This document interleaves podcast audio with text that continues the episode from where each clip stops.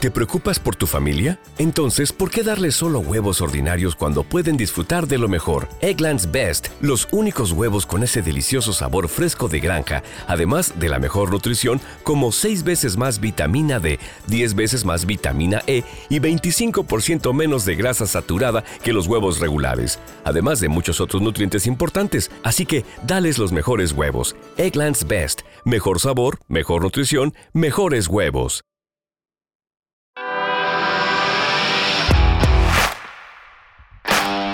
Bienvenido a Esto también es política, el podcast que habla tu mismo idioma, con Mario Girón y Miguel Rodríguez.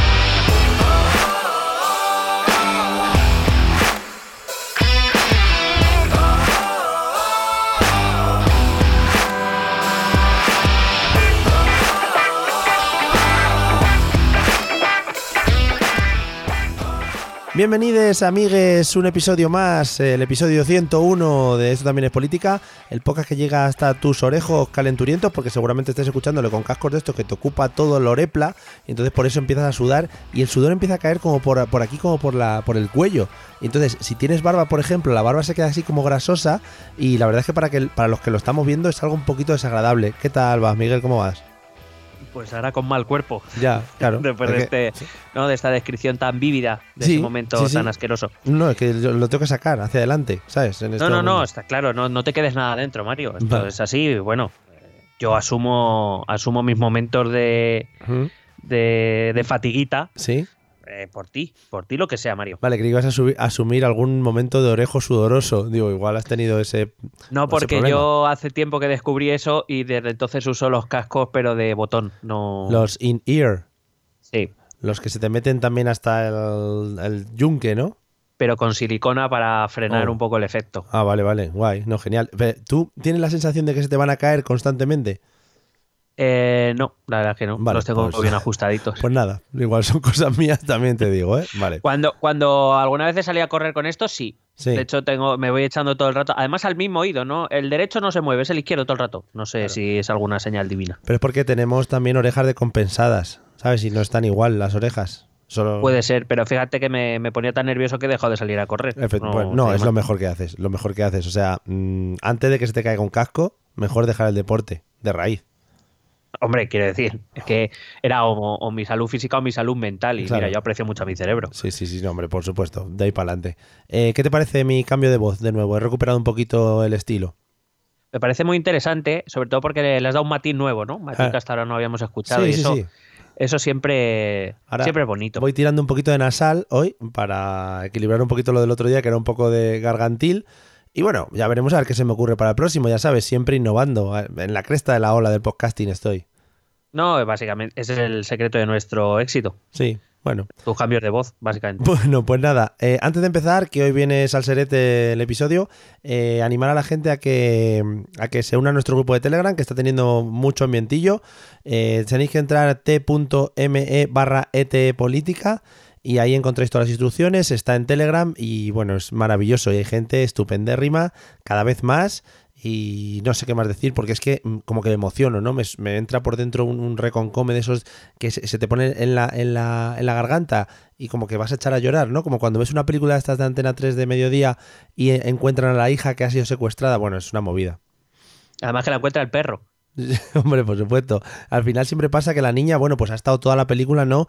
Que se cayó ahí en una zanja y no la habían encontrado. Y la madre ahí, buah, que me voy a Siria a buscarla porque el padre no sé qué.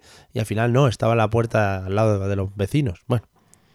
Bueno, Sí, esta de hecho, película. se había comprado un Happy Meal y estaba feliz la niña. Hombre, un Happy Meal, ¿eh? Vaya, qué bien. ¿Cómo, cómo, cómo eso no, no, no ha ido hacia abajo, ¿eh? El Happy Meal siempre está. No, no, es, es algo que ha resistido el tiempo. y Digamos, es una de las pocas cosas que un poco nos han mantenido la cordura, ¿no? Oh, a la sociedad por su- actual. por supuesto. Happy Meal, eh, inamovible. Lo que es el equilibrio, el equilibrio podrías decir en, en la democracia, ¿no? Que actualmente estamos viviendo. No, evidentemente, es una, es una referencia. Eh, si- imagínate este, esto que estamos viviendo actualmente en toda Sí. Europa, bueno, en todo el mundo, Eh. sin Happy Meal. Es verdad, es verdad. A ver si podemos hilar. completamente. A ver si podemos hilar el tema de hoy con el regalo del Happy Meal, por ejemplo. Bueno, pues eh, concretamente el pasado domingo 10 de noviembre me compré un Happy Meal. Sí, para disfrutar. a la que vine a la que vine de votar porque había unas elecciones, no Oh. sé si te enteraste. Sí, sí, sí, algo ahí. Hubo unas elecciones en Rumanía, elecciones presidenciales que vamos a analizar hoy en, en esto también es política. Estaría guapo. Ya, si no, si no fuera porque tenemos un título del podcast, Sí, eso estaría verdad. fenomenal. Eso es verdad. También puedo poner título, bueno, Elecciones indefinido. 10N y que sean las de Rumanía, Claro, ¿no? claro, sí, sí, puede ser. Bueno, en fin, eh, han pasado un poquito de cosas, ¿no? Han pasado, han pasado algunas, sí. Sobre todo que hemos repetido unas elecciones porque Sí, eso es duro. nos quejábamos de que votábamos poco y ahora nos quejamos de que votamos demasiado. A ver si nos aclaramos. Bueno, todavía hay Porque es gente, que no les, no les mandamos buenas pistas a nuestros políticos. todavía hay gente que se queja de que no puede votar, o sea que esos siguen ahí pensativos. Pobrecillos. Pobres. Bueno, pues unos, eh, unos resultados electorales que venían a aclarar el panorama y que, vamos, no sé, a mí me parecen todavía mucho más turbios de los de abril. sí, la verdad que sí. Te voy a dar el primer dato. En esta legislatura vamos a tener récord de partidos en el Congreso. Oh. La verdad es que no lo he comprobado, pero vamos, tener 19 partidos en el Congreso a mí no me suena de haberlo de que hubiera ocurrido nunca. Eso está muy bien, a tope de partidos ahí. Será- 19 partidos. Con un gente. gran triunfador de la noche, ¿Ah? que es eh, el caballo de Santiago. Por supuesto. Eh, creo que ahí, bueno, no podía haber otra cosa para que se vinieran más arribita que, que tener un resultado medianamente bueno. Sí, Que le faltaba. bueno, ba- bastante bueno, ¿no? Sí, Medianamente. vale, vale. Vale, venga, es verdad. es el, el gran triunfador de la noche. Yo no quiero engañar a nadie. Eh, ya sabéis que yo el nacionalismo no- de cualquier signo no, es- no es algo que lleve bien y creo que estos resultados concretamente son bastante malos lo que es para bien para lo que viene siendo España, ¿no? Sí, Ese, ese concepto. Eh, pero bueno, también es verdad que algunas de esas cosas sí que las vimos venir, que las vimos venir hasta nosotros. Se ve Sí. que algunos profesionales de la política o del periodismo no, pero Hmm. nosotros sí, fuimos capaces de verlas. sí. Quizá no fuimos capaces de ver tampoco la magnitud de, por ejemplo, la caída de Ciudadanos. Mm. Yo no me esperaba tal batacazo. Ya lo dijo Albert, ¿no? Huele a leche. Bueno, eh, claro, ol- olía leche y la que se dio fue de la hostia. Dios, sí. Así que nada, empiezo a darte un poquito de, de, de datos. Por ejemplo, eh, he comparado las, la participación, abstención, el 10N, el 28 de abril y el 2016, las últimas que se habían celebrado. Sí. Eh, la participación ha caído eh, en 6 puntos respecto a, a abril, pero está en los mismos niveles que las de la repetición de junio de 2016. Es decir, que parece ser que en España, cuando hay repetición de elecciones, siempre votan la misma gente. Sí, y eh, puede ser que en las anteriores nos vinimos un poquito arriba, ¿no? Con todo el temita y venga para adelante, va a votar, no sé qué, a cambiar las cosas. Y otra vez hemos vuelto a, a estabilizarnos, a estancarnos un poquito en lo habitual. Sí, tiene mucho que ver con que, eh, claro, pues es lo que tú dices, ¿no? Un momento electoral intenso, mucha actividad política, el tema de Cataluña, el avenimiento de Vox, Y- etcétera, que hace que se movilice mucho la gente. Y que nosotros también hicimos resulta- episodios, perdona, hicimos episodios especiales con los, con los diferentes partidos, también hay que decirlo. Claro, nosotros calentamos el ambiente a- a dando acceso Claro, eh, fácil datos. en menos de dos horas o en torno a las dos horas de los programas políticos, Eso, vamos. que eso es donde lo encuentras. Claro, no en ningún lado. Simplemente poniéndote un casco en el orejo, Sí, aunque sí, te sí. Claro, claro. Y resulta que, claro, votamos y no vale para nada, pues hay gente que se desanima. Ya ves. Es así. Claro, porque Y eso que nos, y que nosotros no hemos hecho especiales. No, claro. eso, todo, También- todo tiene que ver. también hay que decir, bueno, pues claro que la gente es, es- es, bueno, es, es una cosa muy complicada, ¿no? Ir a votar y perder cinco minutos de nuestro tiempo, ¿no, señores? ¿Eh? Por favor. En fin. Bueno, son cinco minutos que podíamos estar durmiendo. Vale, venga. Por ejemplo. Pues para adelante. Eh, bueno, he ido comparando también los resultados de los partidos con estas elecciones, tanto de las del 28 de abril con 2016. Te puedo decir que el Partido Socialista ha perdido eh, entre 750 y 800 mil votos Joder. de abril a esta parte, pero y, y tres escaños, pero si miramos en perspectiva, eh, es verdad que desde 2016 sigue teniendo eh, un balance a favor de más de 1.300.000 votos. Sí.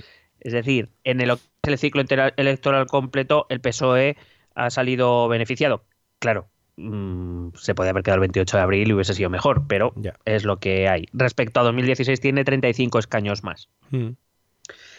Es verdad, sin embargo, la otra cara de la moneda es el Partido Popular. Un Partido Popular que parece que ha recuperado algo de fuelle desde las elecciones de abril, ha recuperado unos 600.000 votos y 23 escaños. Pero si lo comparamos y hacemos una, perspectiva al medio plazo, es decir, al ciclo electoral completo, eh, todavía no ha recuperado todo lo que perdió desde 2016. Le quedan todavía 48 escaños, porque mm. tenía 137 y, y, ahora está en 89. Por cierto, que hoy el voto por correo ha cambiado un escaño del PNV al, Partido Popular en el País Vasco. Para mejorar mucho el tema de, la investidura. Mm. Sí, para, facilitarlo todavía más. Irlo facilitando, sí. Respecto al 28 de abril ha recuperado unos 600.000 votos, pero desde 2016 todavía tiene un déficit de casi 3 millones de votos, es decir, no estamos oh. hablando de una nimiedad. Ya. ¿A dónde habrán ido? ¿A dónde habrán ido? ¿A dónde habrán ido? Digo. Pues te lo digo que han ido a Vox. Eh, Vox que ha tenido, claro, Vox es el partido que venía de cero en 2016 y ahora está con 52 escaños y más de 3 millones y medio de votos. O sea, está on fire, básicamente. Ha ganado casi un millón de votos respecto a abril, que han venido principalmente de Partido Popular y de Ciudadanos. Y nada, pues ya Vox ha ventilado a Ciudadanos, pues digo yo que ahora irá por el PP. Claro, a por ellos o a por ellos o ya lo dijeron. Correcto. Unidas Podemos que eh, obtuvo algo más de 3 millones de votos. Es una fuerza política que no ha, hecho otra cosa que perder votos. Mm. Elección tras elección, sea del tipo que sea. Lo comentaremos luego cuando hable de los principales partidos. Pero si lo miramos, bueno, respecto a abril ha perdido más eh, unos 600.000 votos, 7 escaños, pero es que desde 2016 ya van cerca de 2 millones de votos lo que ha perdido. De cuando estuvo a punto del sorpaso, acuérdate aquellos tiempos. ¿eh? Mítico, mítico. También, pues nos vinimos muy arriba también todos, ¿eh? 36 escaños menos, es decir, ahora tiene menos escaños que los que ha perdido ya. Grande. Fantástico. Digo nada.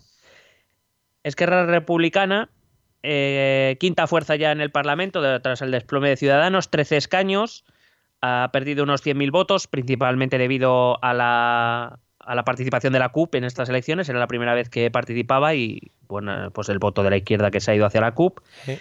Eh, aún así, respecto a 2016, ha mejorado en cuatro escaños su posición, casi un punto porcentual, unos 270.000 votos más respecto a 2016 lo que ha hecho que es que es republicana ahora mismo, y lo veremos al final cuando hablemos del famoso pacto que hemos sabido ayer, mm. bueno, el preacuerdo, porque eso ni siquiera es un pacto. Sí, pero hubo abrazo. Eh, se, pues le convierte en una, en una fuerza política central y decisiva ahora mismo en el Congreso, nos guste o no nos guste.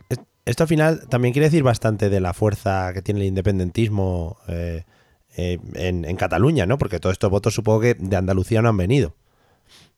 No, pues más que nada porque además no se presentaba por las provincias andaluzas. Recuerdo que la circunscripción es electoral y esa es provincial. Y, claro, ellos solo se han presentado en las provincias catalanas.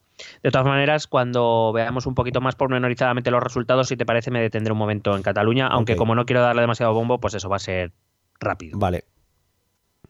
Sexta fuerza del Parlamento, Ciudadanos. Oh. Ciudadanos que venía de ser la tercera fuerza que ha perdido de abril aquí 47 de sus 57 escaños. Venga. Eh, 9 puntos porcentuales de votos que se traducen en más o menos en unos 2 millones y medio de votos. Es decir, de 4 millones 100 mil ha pasado a 1 millón 600 mil. Eh, la hostia es morrocotuda.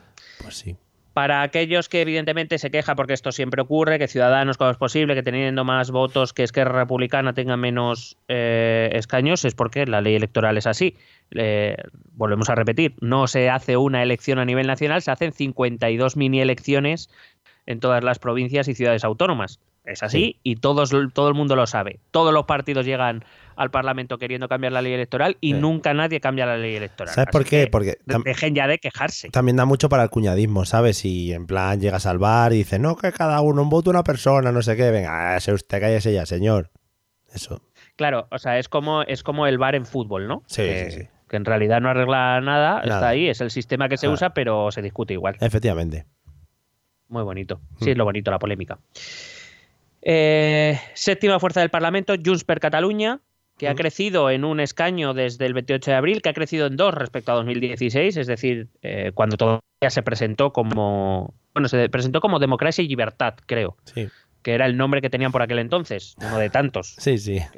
Han cambiado. no. Es, claro, quiero decir que no. Entonces es difícil seguirles la pista a veces. Eh, más o menos ha ido, ha crecido, tampoco es que haya crecido una barbaridad respecto a abril 30.000 votos, Mm. pero eh, no desaparece. Quiero decir, el partido de Puigdemont ahí sigue. Sí. Bueno, el partido o lo que sea, esa cosa. Sí. Octava fuerza del Parlamento, el Partido Nacionalista Vasco, con seis escaños ahora. eh, porque, repito, el voto por correo le ha quitado uno a, al PNV en la provincia de Vizcaya. Así que se queda con los mismos escaños que tiene. En votos ha perdido algo, pero vamos, muy, muy poco. En porcentaje de votos, sin embargo, ha crecido, porque la participación por, por la abstención. Eh, pero bueno, ahí tenemos al PNV, que también va a ser una, una fuerza importante para las negociaciones. Un clásico. Siguiente fuerza en el Parlamento, EH Bildu, que ha conseguido cinco escaños. El escaño que ha ganado lo ha ganado en Navarra. Y eh, bueno, es una fuerza que también va creciendo poco a poco. Eh, ganó en 2016 tenía dos escaños y 93.000 votos menos, Ujú. por ejemplo, de los 277.000 que tiene ahora. Y esto también es un fenómeno que a lo mejor no, no se está hablando mucho en los medios y que quizás sí que habría que ver, que es el repliegue hacia el, hacia el nacionalismo. Sí. Es decir, eh, eh, vamos a ver que los, los ejes izquierda-derecha más o menos se mantienen constantes y es el nacionalismo el que está creciendo. Y por nacionalismo podemos hablar de los nacionalismos periféricos, que es lo que voy a hablar aquí, pero podemos hablar del nacionalismo de Vox. Evidentemente, eh, es decir, que, que el voto se está, se está congregando en los nacionalismos, que es Mm. quizá el, el detalle a lo mejor en el que no, mucho, no muchos medios reparan. Más país, también, ¿eh? estos venían a comerse el mundo. Salió, puede ser, Eh, puede ser, perdona, puede ser que hablaran de algunas encuestas en las que les daban 15 escaños. Correcto. Muy bien. Eh, de hecho, nada más anunciar que se presentaba, las primeras encuestas le daban 15 escaños. Nosotros, eh, a través de un Twitter y del Telegram, ya Ah. avisamos que no valían para absolutamente nada esas encuestas. Sí. Pero, pero bueno, eh, ahí está. Yo me ima- Tres- me imagino- ¿Será que ese episodio Íñigo no lo vio? Sí, me imagino, me imagino a Rejón ahí juntando a los 15, ¿no? En plan, bueno, pues ya venga, vamos a juntarnos porque vamos a ser los compis del Congreso, no sé qué. Ahora, ¿cómo le dices a esos otros 13 que no? ¿Sabes? A los 12. Queda feo. Mm, No, no, si no es que se lo diga él. Probablemente vaya con los 15 al Congreso y en el Congreso le dirán, no, estos 12 no pueden entrar. que no se ha enterado. sí, Y dirá, sí. "Va, lo siento chicos, esto es como cuando vas a una discoteca. Ah, no se, lo dice, no se lo dice, ¿no? Y se le deja que se lo digan Claro. allí los, los puertas. Claro, y diga que no es mi culpa, ¿sabes? Ya, si yo Que yo quería, claro, que yo quería meteros, pero es que no me han dejado. claro, no estáis en lista. Tres escaños, eh, algo más de medio millón de votos, pues bueno, un proyecto ilusionante más para la papelera. Eh, siguiente fuerza, la CUP. Primera vez que se presentaban a las elecciones a nivel estatal. Dos escaños, han conseguido 245.000 votos, buena parte de ellos eh, provenientes de Esquerra Republicana. Siguiente fuerza, Coalición Canaria y sus tradicionales dos escaños Hombre, que aquí siguen. Eh, Navarra suma con los dos escaños, los mismos dos escaños que consiguió en abril, con algo menos de voto, principalmente fruto de la abstención. El BNG, que vuelve después de mucho tiempo al Congreso de los Diputados con un escaño eh, y 120.000 votos, por cierto. Eh, y los dos últimos escaños, uno para el Partido Regionalista de Cantabria de Revilla, que, se, que repite, se parece mucho el señor, el diputado de este partido a Revilla, ¿no? Los coge siempre parecidos a él. Sí, sí, sí. Vale. Habrá que ver a las diputadas de, a lo mejor, de, ¿no? Sí, sí. Para ver. sí. Y ese escaño del que todos nos hemos alegrado, a pesar de que nos da igual, que, que es Teruel existe, ¿no? Sí, sí, sí. Eh, como los últimos de Eurovisión, ¿no? Que entran ahí, bueno, en fin. Sí, no, que dices tú, pues muy bien por ellos. Claro, enhorabuena. Tienen que venir desde allí, pf, un poco lejos, pero bueno, no pasa nada. Te he traído un pequeño análisis sobre, este- sobre los bloques eh, que hay en el Congreso. No solo bloque izquierda-derecha, sino te he traído el bloque nacionalista y también el bloque regionalista. Ok. Eh, eh, entonces, voy a analizarlos con respecto a sí mismos y en comparación con el resto de bloques. Vale. El bloque de la izquierda, que hemos puesto en estas elecciones 2019, eh, formarían PSOE, Unidas Podemos y Más País, y que en otras elecciones anteriores sería la parte de Compromís en Valencia, Sí. pues eh, vemos que, excepto en 2015, donde sí que tuvieron un gran porcentaje de voto, estuvieron en torno a los 11,6 millones de votos, pero representaron el 46% del voto, eh, En 2016 estuvieron en el 43,76, el 28 de abril en el 43,65 y el 10N en el 43,15. Es decir, la base de voto ha sido siempre la misma. En cuanto a número, no. Es decir, cuando ha habido más abstención, es decir, en 2016 y el 10 de noviembre han estado en torno a los 10 millones y medio de votos, mm. pero eh, que digamos sí que mantiene una constante. Buena participación, alcanzan últimamente los 11 millones y medio de votos, Mm, con más abstención 10, y medio, 10 millones y medio de votos. Y esta es la base y no cambia. Mm. Pero es que si nos vamos al bloque de la derecha, en el bloque de la derecha incluiríamos Partido Popular, Vox, Ciudadanos, Navarra Suma. Cuando no existía Ciudadanos, vamos a poner UPyD. Ah, joder. Eh, estamos en lo mismo. En 2015, 11 millones. 2016, 11 millones. 28 de abril, que eso, e, ese, el mantener los 11 millones fue lo que le hizo ganar a diputados al Partido Popular y poder gobernar. 28 mm. de abril, 11 millones, un poquito más, pero vamos, 11 millones. Y el 10N bajó a 10,4 millones. Porque la abstención también ha afectado a la derecha exactamente igual que a la izquierda, cuando lo normal era que solo afectara a la izquierda. Por mm. eso en 2016, repito, eh, el Partido Popular con Ciudadanos pudo gobernar. Si nos vamos a los porcentajes, estamos en igual, en torno a un 43% del voto. Por tanto, tenemos, igual que en abril, dos bloques con 43% de voto y en torno al mismo número de votos. 11,4, 11,3 izquierda-derecha el 28 de abril, 10,4, 10,4 el 10 de noviembre. Es decir, como ya previmos, las cosas no han cambiado nada. Ante la bajada de participación, la ley electoral ha permitido algún cambio de escaño, pero en ningún caso ha sido excepcionalmente relevante. Eh, si vamos, sin embargo, al bloque nacionalista, aquí vemos que el voto ha crecido respecto al anterior ciclo electoral. Hemos pasado del entorno al millón y medio, millón seiscientos mil de votos, eh, contando Esquerra Republicana, Junts per Cataluña, PNV, EH Bildu y ahora la CUP, que se ha añadido, hemos pasado de 1,6, 1,7 millones de votos a 2,2, 2,3 millones de votos. Eh, la abstención no, ha, eh, no, la ha sufrido los partidos nacionalistas. Ellos han mantenido su voto, incluso lo han incrementado un poco gracias a, la incorporación de la CUP. Esa es, lo, que ha hecho que el bloque nacionalista, por ejemplo, ahora tenga, eh, por ejemplo, 10 escaños más que en la repetición electoral de 2016. Si nos vamos al bloque regionalista, que son todos esos partidos pequeños que, bueno, pueden ser llamados nacionalistas, pero que no tienen, me refiero, no tienen el ansia de autodeterminación eh, en sus programas. Y aquí incluyo al BNG, que aunque sí que podríamos decir que es cierta independentista, el BNG sabe que no va a llegar a la independencia en la puñetera vida mientras el PP exista allí. Sí.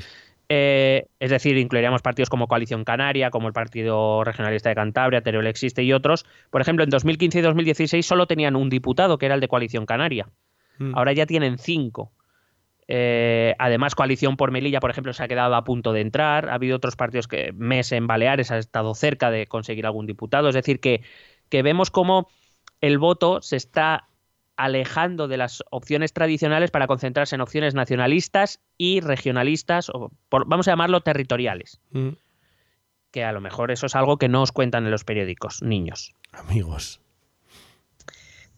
Si miramos por comunidades autónomas, podemos decir, por ejemplo, que en Andalucía el PSOE ha mejorado su resultado, ha conseguido un diputado más, eh, pero, por ejemplo, Ciudadanos ha perdido ocho diputados, Unidas Podemos ha perdido tres, y PP y Vox han ganado 4 y 6 respectivamente. Em, es decir, el bloque de la izquierda ha perdido 2 en Andalucía, principalmente a la caída de Unidas Podemos, y el bloque de la derecha ha ganado 2, principalmente por el auge de Vox, que además sabemos que en 4 de las 8 provincias ha sido la fuerza más votada de la derecha. Hmm. O sea, eso hay que tenerlo en cuenta. ¿le ha, venido, ¿Le ha venido mal a Ciudadanos gobernar con el PP en algunas eh, comunidades o en algunos ayuntamientos? y sobre todo con Vox. Vale, Pero eh, luego lo comentamos si te parece. Vale, ok. En Aragón, el PSOE también ha mejorado sus resultados, ha ganado un diputado y el PP también ha ganado un diputado. El de Teruel existe también. Los tres han sido a costas de Ciudadanos.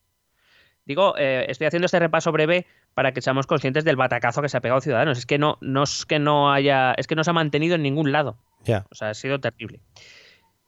Eh, si nos vamos a Canarias, aquí vemos que el Partido Popular y Vox han ganado tres escaños, dos han sido a costa de Ciudadanos, pero la ley electoral ha permitido que Vox le ganara un diputado a Unidas Podemos. Mm. Por lo cual, el, el- el poco recorte que hay entre izquierda y derecha, por ejemplo, viene de Canarias. En Cantabria eh, ha perdido un escaño el PSOE, que ha ganado el PP, y Vox ha ganado su diputado a costa de Ciudadanos, lo cual es, normal en casi todas las comunidades autónomas, Mm. que Vox haya ganado diputados a costa de Ciudadanos. Sí.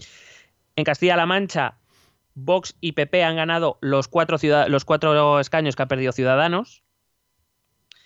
En Castilla y León, eh, y además, por ejemplo, en Guadalajara, eh, en Guadalajara ha sido también Vox más votado que el PP, por ejemplo, que son datos a tener en cuenta. Ya lo dijo Santiago. Mm. En Castilla y León, fíjate, eh, Ciudadanos ha perdido ocho escaños en Castilla y León. Los, los ocho se lo han repartido tres PP, cinco Vox. Ya es. O sea, el descalabro es monumental. Mm. Em, si nos vamos a, a Cataluña, y me detengo un momento, aquí vemos que las cosas han variado por varios factores. El bloque de la izquierda va a permanecer igual. Es decir, en Común Podem y PSC han mantenido su número de escaños. Mm. Aquí la derecha ha perdido un escaño porque Ciudadanos ha perdido tres y solo y Vox y PP solo han recuperado uno cada uno. Mm. Y ha sido la CUP que al entrar ha aumentado el voto independentista Sí. y ha hecho ganar al bloque independentista un escaño más, porque Esquerra ha perdido dos, pero CUP ha ganado dos y Junts per Catalunya ha ganado otro. Estamos hablando de que aquí el bloque independentista ha, ha resultado con el 42% de los votos en Cataluña, todavía muy lejano de ese 50% mítico que diría que ya podrían ser independientes, pero sí que es verdad que por primera vez en unas generales eh, los partidos independentistas han superado más del 40% del voto. Hasta ahora estaban, solían estar en un 37, 38, 35, dependiendo de, de la participación. Con lo cual, que como ya venimos diciendo desde hace mucho tiempo, que nadie espere que el independentismo vaya a desaparecer porque sí, Claro. porque venga Vox o porque venga el sur su corda. Mm.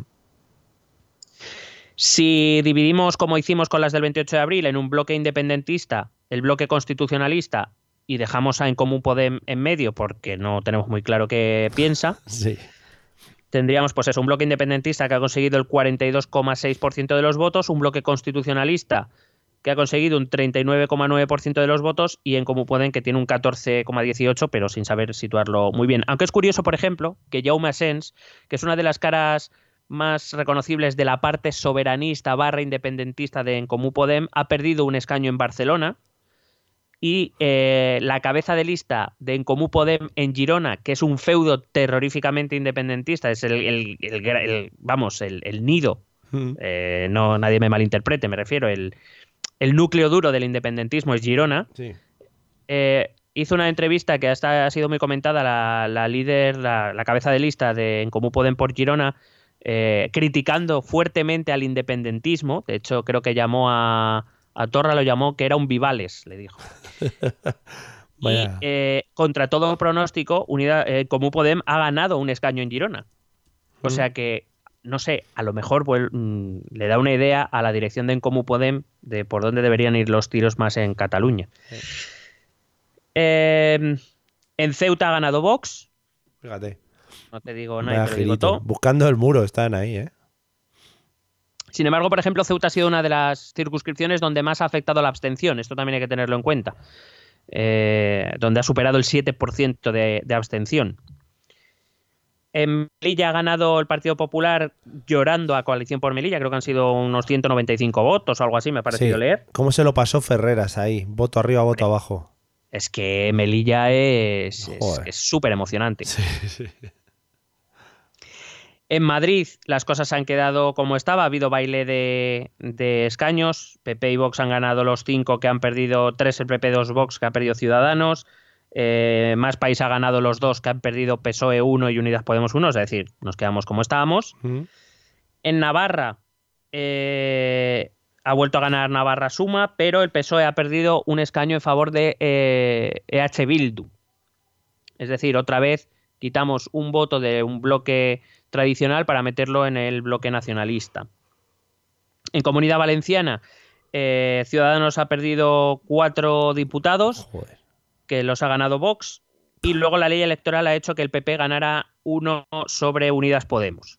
Mm.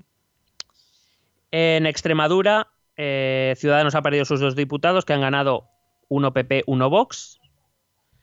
En Galicia, eh, aquí al que ha salido perdiendo es el bloque de la derecha, porque eh, Ciudadanos ha perdido sus dos, el PP solo ha podido recuperar uno porque el otro ha ido al BNG. Eh, en La Rioja, todo igual, porque el PP ha ganado uno que ha perdido Ciudadanos. En Murcia, todo igual, con algún detalle. Es decir, Ciudadanos ha perdido dos, uno que ha ganado Vox y uno que ha ganado el PP. Pero ahora Vox es la fuerza más votada en Murcia. Ya no hablo que es más votada que el PP, hablo de que es la más votada. Que ahora mismo, por ejemplo, si hubiera elecciones autonómicas, eh, Vox hubiera ganado esas elecciones y estaría en condiciones de formar un gobierno o de intentar formar un gobierno. Sí. Y ahí habría que ver al PP. Ya, a ver qué hace. Correcto. Se jactaron mucho de esa victoria, además, como dándole mucha importancia. Realmente también tienen que venderse un poco así, ¿no? Eh, bueno, claro. eh, eh, nosotros ya dijimos aquí, cuando analizábamos las elecciones andaluzas, que la, la- la elección de esos 12 diputados, sobre todo, tenía una repercusión no tanto en el papel que pudieran tener dentro del gobierno andaluz, que evidentemente lo tienen, sino porque convertía a Vox en una opción viable. Es decir, cuando tú piensas que tu voto va a ir a algo que puede ser importante o puede ser decisivo, es más probable que le votes. Si yo soy fan, vamos a poner un ejemplo así fácil, si yo soy fan de, por ejemplo, vamos a poner eh, Huesca existe, Sí. que no sé si existe el partido, Ojalá. pero yo sé que mi voto no va a valer para nada, No, de votas, claro. pues claro, intentaré buscar una opción más útil. Que eso es lo que le pasó a Vox, entiendo que le pasaba a Vox hasta 2000, hasta 2018, eh, perdón, hasta 2019, hasta las andaluzas, donde no me acuerdo cuándo fueron, Sí. fueron en 2018. Eh, en el momento que Vox empieza a ser una opción viable, hay la- sobre todo el ala más conservadora de- del Partido Popular empieza a plantearse si no empieza a ser útil votar a otra fuerza que no sea el Partido Popular. Es decir, ese voto útil de la extrema derecha que el PP había absorbido durante todos los años de democracia, ahora es cuando se empieza a desligar, porque ve que votar a Vox sirve para que el partido salga elegido. Sí. Y evidentemente ha tenido mucho que ver también en estas elecciones. Sí, sí. Bueno, pues los murcianos a tope ahí con Vox. Eh, en País Vasco, como digo, el Partido eh, Popular ha cogido un, escaño del PNV. Eh, perdón, bueno, en realidad el escaño lo ha perdido Unidos Podemos, solo que había ido al PNV primero y que ahora eh, con los votos por correo han ido al, PP. Y en Baleares, pues aquí ha salido ganando también la derecha porque Vox y el PP han ganado un escaño cada uno y lo han perdido Ciudadanos y el PSOE. Así pues, eh, vemos que no ha habido muchas diferencias, pero eh, cuando las ha habido suele- han sido hacia bloques nacionalistas o hacia la derecha. Eso hace que ahora haya menos diferencia, aún así la derecha sigue siendo un bloque que está muy lejos de poder gobernar. Si te parece bien, hacemos una breve reflexión sobre eh, los grandes partidos y miramos lo del pacto del acuerdo o el preacuerdo de Vale. gobierno Vale, que, guay. que nos hemos encontrado. Recuérdame que luego tengo un par de preguntas que hacerte y me- a ver si me sacas de mis dudas.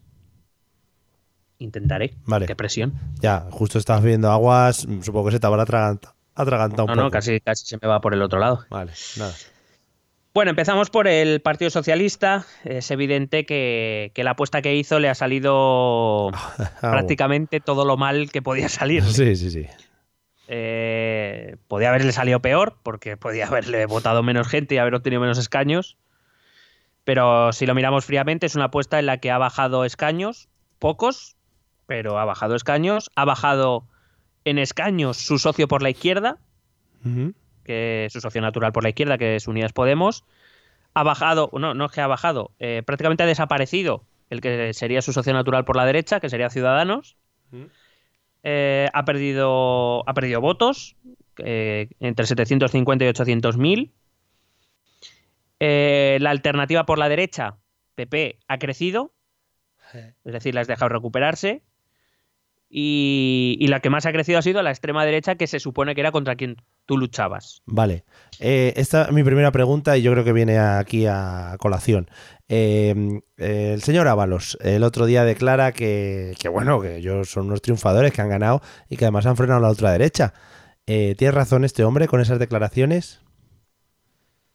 Si me pide mi opinión personal, te digo que no. Vale. Quiero decir, tiene razón cuando dice que ha conseguido que nos. Bueno, él no lo ha conseguido, él no ha conseguido nada. Ya, bueno, eso. Vas a partir de esa base. Que la derecha no da para gobernar, muy bien, pues eso es verdad, eso no es negable. Mm. Ahora bien, decir que has eh, parado a la extrema derecha cuando resulta que ya le tienes con 52 escaños eh, y, y que le vas a tener que meter prácticamente en todos los órganos de representación parlamentaria, yo no sé si eso es frenarlo mucho, pero bueno, Vale. él sabrá si él es feliz. Entonces, estamos en una de esas eh, situaciones en las que dicen lo que tienen que decir para seguir contentando a, a la- no sé si a la gente que la ha votado, pero por lo menos a los, yo que sé, a los que van allí con las banderas. Sí, eh, Vale. por cierto, yo, yo el otro día, hombre, a los de Vox los puedes entender, pero al resto yo, yo no sé qué van a celebrar. Em, que decía que es que yo no sé ni siquiera si esa frase contenta a nadie. Ya, no lo sé. O sea, es como no querer ver una realidad. Mm. Quiero decir, claro, si tomas literalmente su frase, eh, no ha habido, no hay posible gobierno con la derecha que incluya a Vox, pues sí, eso es cierto. Claro. Pero, hombre, el espíritu de la frase es tramposo y, eh, y la verdad es que, vuelvo a repetir, es que no sé a quién quiere contentar con eso. Y, y porque yo creo que llega un momento ya que hay que ciertas frases que, que solo provocan rechazo, Mm. incluso entre los votantes. Quiero decir, es cállate, mejor cállate, porque no podemos estar contentos de que Vox solo tenga 52 escaños. Ya. No sé cómo decirte. Que esperaban, a ver si es que ellos hicieron ahí unos cálculos y iban a sacar 200, pero no, bueno, solo han sacado 52, estamos contentos. Es como si vivieran en una especie de burbuja eh, fuera de todo y bueno, ellos hablan entre ellos sus cosas, les parece bien a todos y tiran con eso hacia adelante hasta, hasta el máximo de las consecuencias, vamos. Yo no creo que vivan en una burbuja, sino Joder. que quieren crear una burbuja. Ya, ya. Ese tipo de declaraciones, el objetivo es como, no, no, va, voy a sacar a la luz una realidad que, los, que vosotros no estáis viendo, ¿sabes? Que sois como súper pesimistas. Sí. Y aquí, al lado del unicornio, Mm. que tengo aquí a mi derecha, eh, la cosa va mucho mejor de lo que decís. Ya. Bueno, Y es como, pues muy bien, pues sí, montese al unicornio si quiere, pero vamos. No sé qué quiere que veamos los demás. sí, sí, no sé. Entonces, pues eso, todo mal, todo mal el Partido Socialista y yo evidentemente no espero, porque no espero autocrítica de nadie o de casi nadie, Ya. y entonces pues tampoco la voy a esperar del Partido Socialista. Y la verdad es que por lo menos al Lumbreras que se le ocurrió eh, ir a elecciones en, en noviembre, yo creo que por lo menos lo podían echar del partido, por lo menos, aunque sea así, aunque no me entere yo, pero Sí. alguien, que Sí, se vaya sí. alguien. Vale, que, que, que quede eso ahí, que quede eso ahí sin que eso, sin que nos enteremos, pero que le echen. Que, Claro. que- ¿Qué te iba a decir? Eh, eh, cuenta como autocrítica, aunque luego hablarás de ello, eh, lo de Rivera, lo de haberse ido. Hombre, en cierta manera sí, pero, pero también hay que decir que es que es una situación insostenible. Pero bueno, luego hablamos de Rivera, Vale, si te guay. parece bien, Venga, porque en el que más me he detenido ha sido que Ciudadanos, porque quizá ha sido la gran sorpresa de. Más que, más que Vox, la gran sorpresa ha sido el descalabro de Ciudadanos. Sí, la verdad que sí. Entonces eh, he hecho quizá una reflexión un poco más profunda. Siguiendo con el Partido Socialista, para mí el más evidente signo de reconocimiento de que la estrategia ha sido un fracaso es que no han pasado ni dos días y han sacado una- un preacuerdo de gobierno con Unidas Podemos. Un poco sospechoso. Claro, es decir, lo que no has sido capaz de, de hacer en seis meses, ahora lo haces en dos días. Ah. Que evidentemente, y quien sea un poco inteligente sabe que no se ha hecho en dos días. Mm. Pero eh, me estás diciendo que lo que dos días después de la repetición electoral es posible no ha sido posible los seis meses anteriores. Vamos, no sé. Con Alguno, algunos se autoengañará y habrá militantes socialistas, eh, super fanáticos que van con banderas y eso, que dirán, muy bien, Pedro.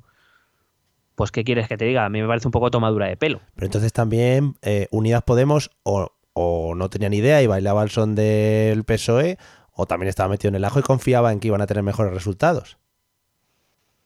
Mm, no sé si tenían. En, ese- en el caso de Unidas Podemos, y ahora lo hablaré, no creo que consideraran que ellos fueran a tener buen- mejores resultados. De hecho, yo creo que eran conscientes de que iban a empeorar. El- lo que pasa es que lo- donde yo creo, y ya lo dijimos el 28 de abril, o bueno, no sé cuándo, Sí. eh, se tensaron más la cuerda de lo que debían Ya. legítimamente o no, allá cada uno lo que piense. Eh, creía que tenía escaños suficientes como para pedir más de lo que le ofrecían. Y bueno, quien diga que Unidas Podemos no es responsable de la convocatoria de elecciones, miente. Mm. Igual que lo es el Partido Socialista y hay otras responsabilidades. Eh, pero, pero bueno, luego ahora hablaré con- de Unidas Podemos. Vale. Yo fíjate que soy un mal pensado. vaya. Eh, este preacuerdo recién anunciado por parte del Partido Socialista lo veo como un movimiento, vamos a llamarlo como. Es como una póliza de seguro, o pretende ser una póliza de seguro. Yo no sé si lo sería o no. Pero no vaya a ser que este preacuerdo de gobierno o, acuerdo, o futuro acuerdo de gobierno no salga y haya que ir a terceras elecciones. Oh, yeah. Que ahora por lo menos no les puedan decir que no negociaron y que no buscaron el acuerdo. No solo eso, es que a los dos días de las elecciones ya teníamos un acuerdo. Ya se lo quitan de encima, ¿no? Es en plan, venga, ya lo tenemos, para adelante, sí, sí. Correcto. Evidentemente, ahora intentarán sacarlo adelante, porque además creo que es la. Por mucho que, se ponga el grito en el cielo desde algunos sectores, creo que es la única opción posible de tener un gobierno mínimamente estable y no va a ser muy estable. Pero no hay más opciones, porque aquellos que dicen que hay que buscar la gran coalición no va a ocurrir y además creo que en otras circunstancias no lo sé. Pero en estas concretas de ahora me parece que no es la mejor opción, siendo, recuerdo que eso dejaría inevitablemente como cabeza de la oposición a Vox y, por tanto como alternativa de gobierno. Es que no le conviene ni al PP, quiero decir. No es una cuestión ya de que no le convenga al PSOE. Y la única opción es, es tirar por ahí, intentar hacer un acuerdo que no asuste a demasiada gente, es decir, intentar tirarlo hacia la socialdemocracia más que hacia la izquierda radical, eh, todo lo posible. Supongo, bueno, ah, eh, entiendo que el PSOE tiene que ser generoso, porque ya ha jugado una vez con esto y le ha salido mal. No, creo que no debería ir a jugar una segunda vez. Pero no vaya a ser que este acuerdo no vaya a salir y yo no tengo todas conmigo que vaya a salir, que la gente la veo muy optimista y al final te diré por qué no lo veo yo tan optimista de momento. Eh, no vaya a ser que nos pille terceras elecciones y nosotros sin hacer otra vez un acuerdo de gobierno. Ya. Em, y este, como te decía, este acuerdo, preacuerdo de gobierno para mí es un, un reconocimiento implícito, porque explícito no lo van a hacer, que por cierto, que no pasaría nada, ¿eh? A veces la gente se equivoca y toma malas decisiones. Mm. Lo, nos pasa a todos y a veces, bueno, todos nosotros cuando tomamos malas decisiones pedimos perdón, no pasa nada, reconocemos que nos hemos equivocado y ya está. Y, la, vida sigue. Ah. Pero se ve que en la política esto es como que te crucifiquen, que no hay vuelta atrás. Sí. Bueno, eh, hasta el rey, ahora que somos tan monárquicos en este podcast, pidió perdón en su momento y no lo volvería a hacer. Sí, pero Leonor no lo va a necesitar porque es perfecta en sí misma. Hombre, madre mía, qué maravilla. Eh, última noticia, un off topic. Eh, les dan 30 euros mensuales de paga a cada una, ¿eh? por si quieres enterarte. Es decir, como niñas normales. Joder, es que es que me es que es, que no hay nada nada que no funcione en este otros reyes, otros reyes les pagarían en maravedíes, ¿no? O en, o en eh, dirían, toma un yate, hija, cada mes, pero no, ellas 30 O le darían los 30 euros al, esclavo. Claro, claro. Ahora no, no para ellas, solo. Por cierto, que ya ha salido en no sé qué. Me, me, pareció ver porque tenía una revista de mi madre. No sé, diría que es el Lola, porque ya que habla de Leonor, tiene que ser el Lola, ¿no? Pega mucho. Eh, pero no sé qué revista era, que ya le ponen pretendientes, que hay uh. un, miembro de la familia Habsburgo de, de 14 añitos, de un año más que Leonor, que es guapeta, así, rubito, y ah. que ya, que ya cuidado, ¿eh? Vamos ahí, bueno, bueno, pues nada, haremos un especial, especial seguimiento a la monarquía. Volverán los Habsburgo, los Austrias. Bueno, te decía que... Eh, que, el PSOE tiene que hacer, tiene que hacer eh, autocrítica. Es que se puede dar con un canto de los dientes que solo haya perdido tres diputados, que podría haber sido mucho peor. Y que ha perdido solo tres porque el sistema electoral premia principalmente a los dos partidos más votados. Afortunadamente, el, el PSOE es uno de ellos. Eh, pero que también de gracias que la abstención esta vez también ha afectado a la derecha. Porque si no llega a afectar a la derecha se come los mocos. Ya. O sea que, es decir, es que ya, por ejemplo, en estas elecciones ni el miedo a Vox le ha funcionado, como hemos podido ver. Mm. Entonces, como digo, eso no, no, le queda ser, no le queda más remedio que ser un poco generoso en estas negociaciones. También creo que debería defender una posición de mira, Pablo, eh, vamos a intentar hacer un programa, pues eso, no, no lo tiremos demasiado a la izquierda, no vaya a ser qué. Claro. Sí. Porque generalmente cuanto más a la izquierda te vayas, más vas a beneficiar, ya no te digo al PP, sino mm. a Vox. Ya. Entonces, eh, debería ser un poco inteligente. Lo que pasa es que con la, con la historia reciente de Pedro, no sé yo si la inteligencia va a ser utilizada correctamente. Además, no olvidemos de que ha perdido la mayoría absoluta en el Senado. Mm. Esto se habla poco porque el Senado vale para casi nada. Mm. Pero, por ejemplo, para cosas como presupuestos, para el 155 o para otros asuntos de tipo eh, territorial, el Senado sí que es importante y tenía una mayoría absoluta que ha perdido. Hoy el voto por correo le ha dado un senador más de los que tenía, pero aún así está, me parece, a 10 senadores de tener la mayoría absoluta, así que tendrá que negociar con alguien. Mm. Ya veremos con quién.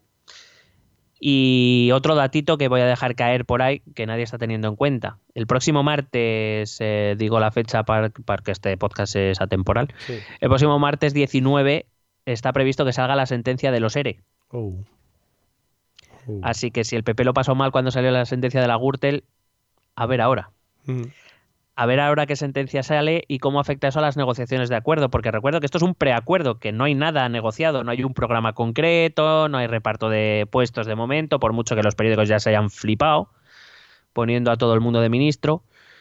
Eh, esto es un preacuerdo que, bueno, significa todo y nada al mismo tiempo. Así Mm. que veremos cómo afecta la sentencia de los ERE. Claro. Eh, puede, puede que Podemos de repente se ponga en contra y yo qué sé, por rollo es que tienen en sus filas a, a diputados corruptos, etcétera, etcétera. Bueno, no sería muy coherente que, que la moción de censura fuera contra el Partido Popular por Ya, una por- sentencia de corrupción que implicaba al Partido Popular, Sí. como esa sentencia diga eh, o implique de alguna manera al Partido Socialista, a ver en qué posición deja eso a Pedro. Sí, Habrá que ver. pues nada. Eh, si miramos al PP, es cierto que el PP ha recuperado algo de, de aire, pero Mm. creo que es evidente que no ha terminado de... Bueno, no, eh, te lo he dicho antes, todavía está casi 3 millones por debajo de sus votos de 2016. Eh, tiene alguna buena noticia, por ejemplo, ha recuperado la mayoría en Galicia, Mm. eh, pero eh, ya avisamos, por ejemplo, que en el anterior resultado la posición de Ciudadanos era de mejora, pero una posición muy incómoda. Y yo creo que para mí esto es, eh, el Partido Popular ahora mismo está en una posición, bueno, hoy está un poquito menos incómoda que ayer gracias al preacuerdo de gobierno de, de Podemos y de y del PSOE, pero tiene una posición incómoda porque ahora su amenaza no es Ciudadanos, es Vox Ya. y Ciudadanos ya prácticamente no existe. Y a Vox solo. So- todos sabemos que Vox ya solo va a poder sacar votos de un sitio, Mm. del Partido Popular. Con lo cual. A ver, eso de ahora mismo, hasta ahora mismo el Partido Popular ha tratado a Vox como un partido más, etcétera. Yo no sé si ese- esa estrategia es buena ahora que ya no hay un Ciudadanos al que esquilmar. Ya. Ahora ya es cara a cara y ahora se juegan ellos los votantes. Y no dudes que Vox va a ir a por el Partido Popular a- Ah. al cuello. a Macheter. Que otra cosa, otra de las preguntas que tenía aquí preparada, que también viene muy al cuento ahora, eh, ¿por qué Núñez Feijó, eh, siempre que son elecciones generales o algo de este estilo, mm, sale a declarar y a decir lo bien que lo han hecho ellos y tal? ¿No es un poco quitarle protagonismo al, al, al PP central? No sé. Bueno, eh, es que Núñez Feijó es el único varón territorial del Partido Popular que gobierna con mayoría absoluta. Eh, es el único que está consiguiendo mantener un feudo sin la influencia de Vox, por ejemplo. Sí. Entonces, eh, digamos que el, el- y el ascendente que tiene Núñez Feijó dentro del PP, sobre todo del ala moderada del PP, es muy grande. Mm, Es decir, eh, ningún secretario general se puede enfrentar frontalmente a Núñez Feijó. Por decirlo de algún modo, Núñez Feijó si quiere se puede sacar la minga y nadie le va a decir nada Vale. dentro del PP. Me llama mucho la atención, me llama mucho la atención estas estructuras de los partidos, las jerarquías que se montan, al final mm, no son un grupo o son un grupo que sí tiran todos hacia el mismo lado, pero teniendo sus rencillas, ¿no? Y hay gente que tira más hacia un lado más que otro y me llama mucho la atención, sobre todo eso, siendo todos de un mismo partido, pero bueno, ya hemos hablado siempre muchas veces que dentro de un mismo partido pues hay miles de, de ideas, de teorías y de personas ahí amalgamadas. Claro, hay muchas sensibilidades, sobre todo en los partidos, cuanto más grande, más difícil, aunque ellos, los partidos se empeñen en mostrar unidad, eh, es que es imposible, quiero decir, es que, que, por poner el ejemplo, el último dato que se da del Partido Popular, que era que tenía 800.000 afiliados, si tú me dices que 800.000 personas piensan exactamente lo mismo sobre todos los temas, vamos, me- me- yo me asustaría, Sí. principalmente. pero es que no es, no, es lo normal. Entonces, claro, incluso entre sus dirigentes, eh, muchas veces esas diferencias de sensibilidades se van reproduciendo. Pu- eh, en unos casos porque en sus territorios domina, quiero decir, nadie le va a poder decir nada a Núñez Feijóo. Él está consiguiendo gobernar eh, en solitario, eh, bueno, no sé si sí, creo que en solitario y con mayoría absoluta, eh, una comunidad autónoma, cosa que nadie más dentro del partido está haciendo. Con lo cual, ¿qué le vas a decir a Núñez Feijóo? ¿Tu estrategia es equivocada? No puede. Eh, por otro lado, eh, cuando un nuevo líder llega a un partido, lo normal es que haga, iba a decir limpia, sí, hace, hace depuración, Mm. quita a los que se le pueden venir en contra, pero el tiempo siempre acabará trayendo esas sensibilidades arriba, bien sea por cuestiones terri- eh, en, en eh, agrupaciones territoriales, bien sea porque el líder empieza a fracasar y entonces empiecen a alzarse voces en contra siempre va a haber división. Eh, cuando Pedro Sánchez llega a- a- al liderazgo del PSOE, Mm. eh, el ala susanista o el ala más centrista no desaparece. Ya. Simplemente se calla porque acaban de perder y porque pierden voz dentro del partido. Pero, Pero en el momento que está. Pedro empiece a cagarla, Sí. verás cómo el movimiento susanista o el ala más centrista va a volver a aparecer. Ya, ya. Bueno, No- están esperando el momento. Fue lo que pasó con Iglesias y Arrejón, fue lo que pasó con, eh, con Albert Rivera y el ala más centrista, el ala más cercano a la socio- a- al socioliberalismo. eh, fue lo que ha pasado ahora mismo en el PP, no se oye al sorayismo, pero Ya. dale tiempo. mm. Todo, todo va a ocurrir. ¿Ves? En Vox ahí no hay problema. Es verdad, ¿ves? Ahí sí. Em, también te decía que además el PP está en una posición incómoda porque ahora su gran rival es Vox y de Vox dependen muchos gobiernos autonómicos y locales. Lo cual tampoco puede despreciarlo porque le dejan sin gobierno rápido. Ya. Entonces, eh, tiene, tiene un papel difícil eh, Casado, más de lo que reconocen los medios afines y, el propio Partido Popular. También me gusta mucho y me llama mucho la atención que en vez de eh, vamos a centrarnos para gobernar y o vamos a, a utilizar estos pactos para gobernar en una comunidad o lo que sea, se puedan utilizar estos pactos para presionar de cara a conseguir otros objetivos, eh, otros, eh, otros poderes o lo que sea. Me llama muchísimo la atención. Bueno, aquí Ya. esto a, ve- a veces parece más un mercado que, que otra cosa. Sí, sí, Eh, lo, de, lo de pensar en los ciudadanos es la último de la lista. Claro, sí, eso es mi, lo que hablamos siempre aquí en este podcast. Eh, para, para un poco visualizar eh, o reflejar lo que te acabo de decir, no sé si has oído unas declaraciones de Santiago Abascal ya, antes de que se anunciara el preacuerdo, en el cual ya decía, no, no, si nosotros no tomaremos represalias si Ciudadanos y el Partido Popular deciden permitir el gobierno del Partido Socialista, si total tienen las mismas políticas. Ya, uh, claro. Con esto Abascal está diciendo al PP, eres el siguiente, Ajá. y voy a por ti. Y además está diciendo, eh, vosotros gobernaréis mientras a mí me interese que gobernéis. Ya son, son progres no- para él, ya, ¿no? No, no, claro, porque para él, como tienen políticas de consenso sobre, eh, tienen, están en el pacto de violencia de género, eh, tienen las mismas visiones sobre Europa, eh, tienen más o menos, según él, las mismas líneas políticas respecto a inmigración, que son sus grandes fuertes, o sea, sus puntos fuertes, pues para ellos, para él son lo mismo. Claro, si lo piensas, para él todos están a la izquierda. claro. Sí, Acuérdate sí. cuando hablábamos del eje izquierda-derecha, es un eje subjetivo, para él todos están a la izquierda, claro. Estos rojos del PP, de verdad.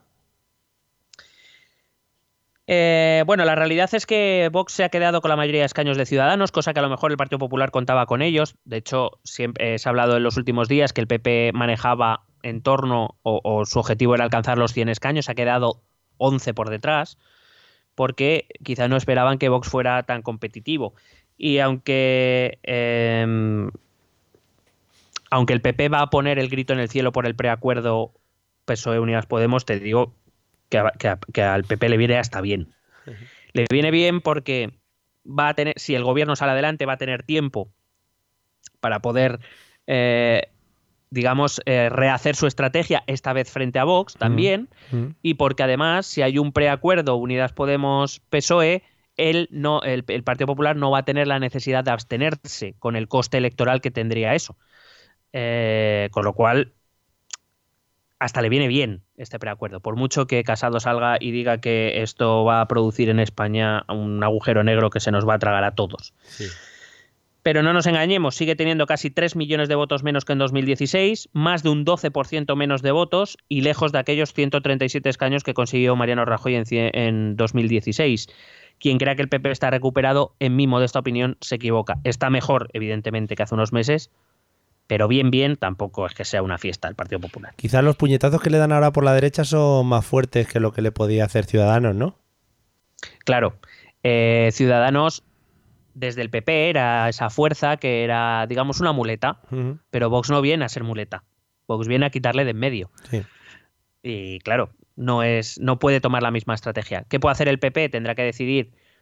Eh, a lo mejor eh, se oye, se rumorea eh, los medios últimamente que quizá vaya por los restos de ciudadanos. Moverse hacia el centro libera a la derecha más a, Vox.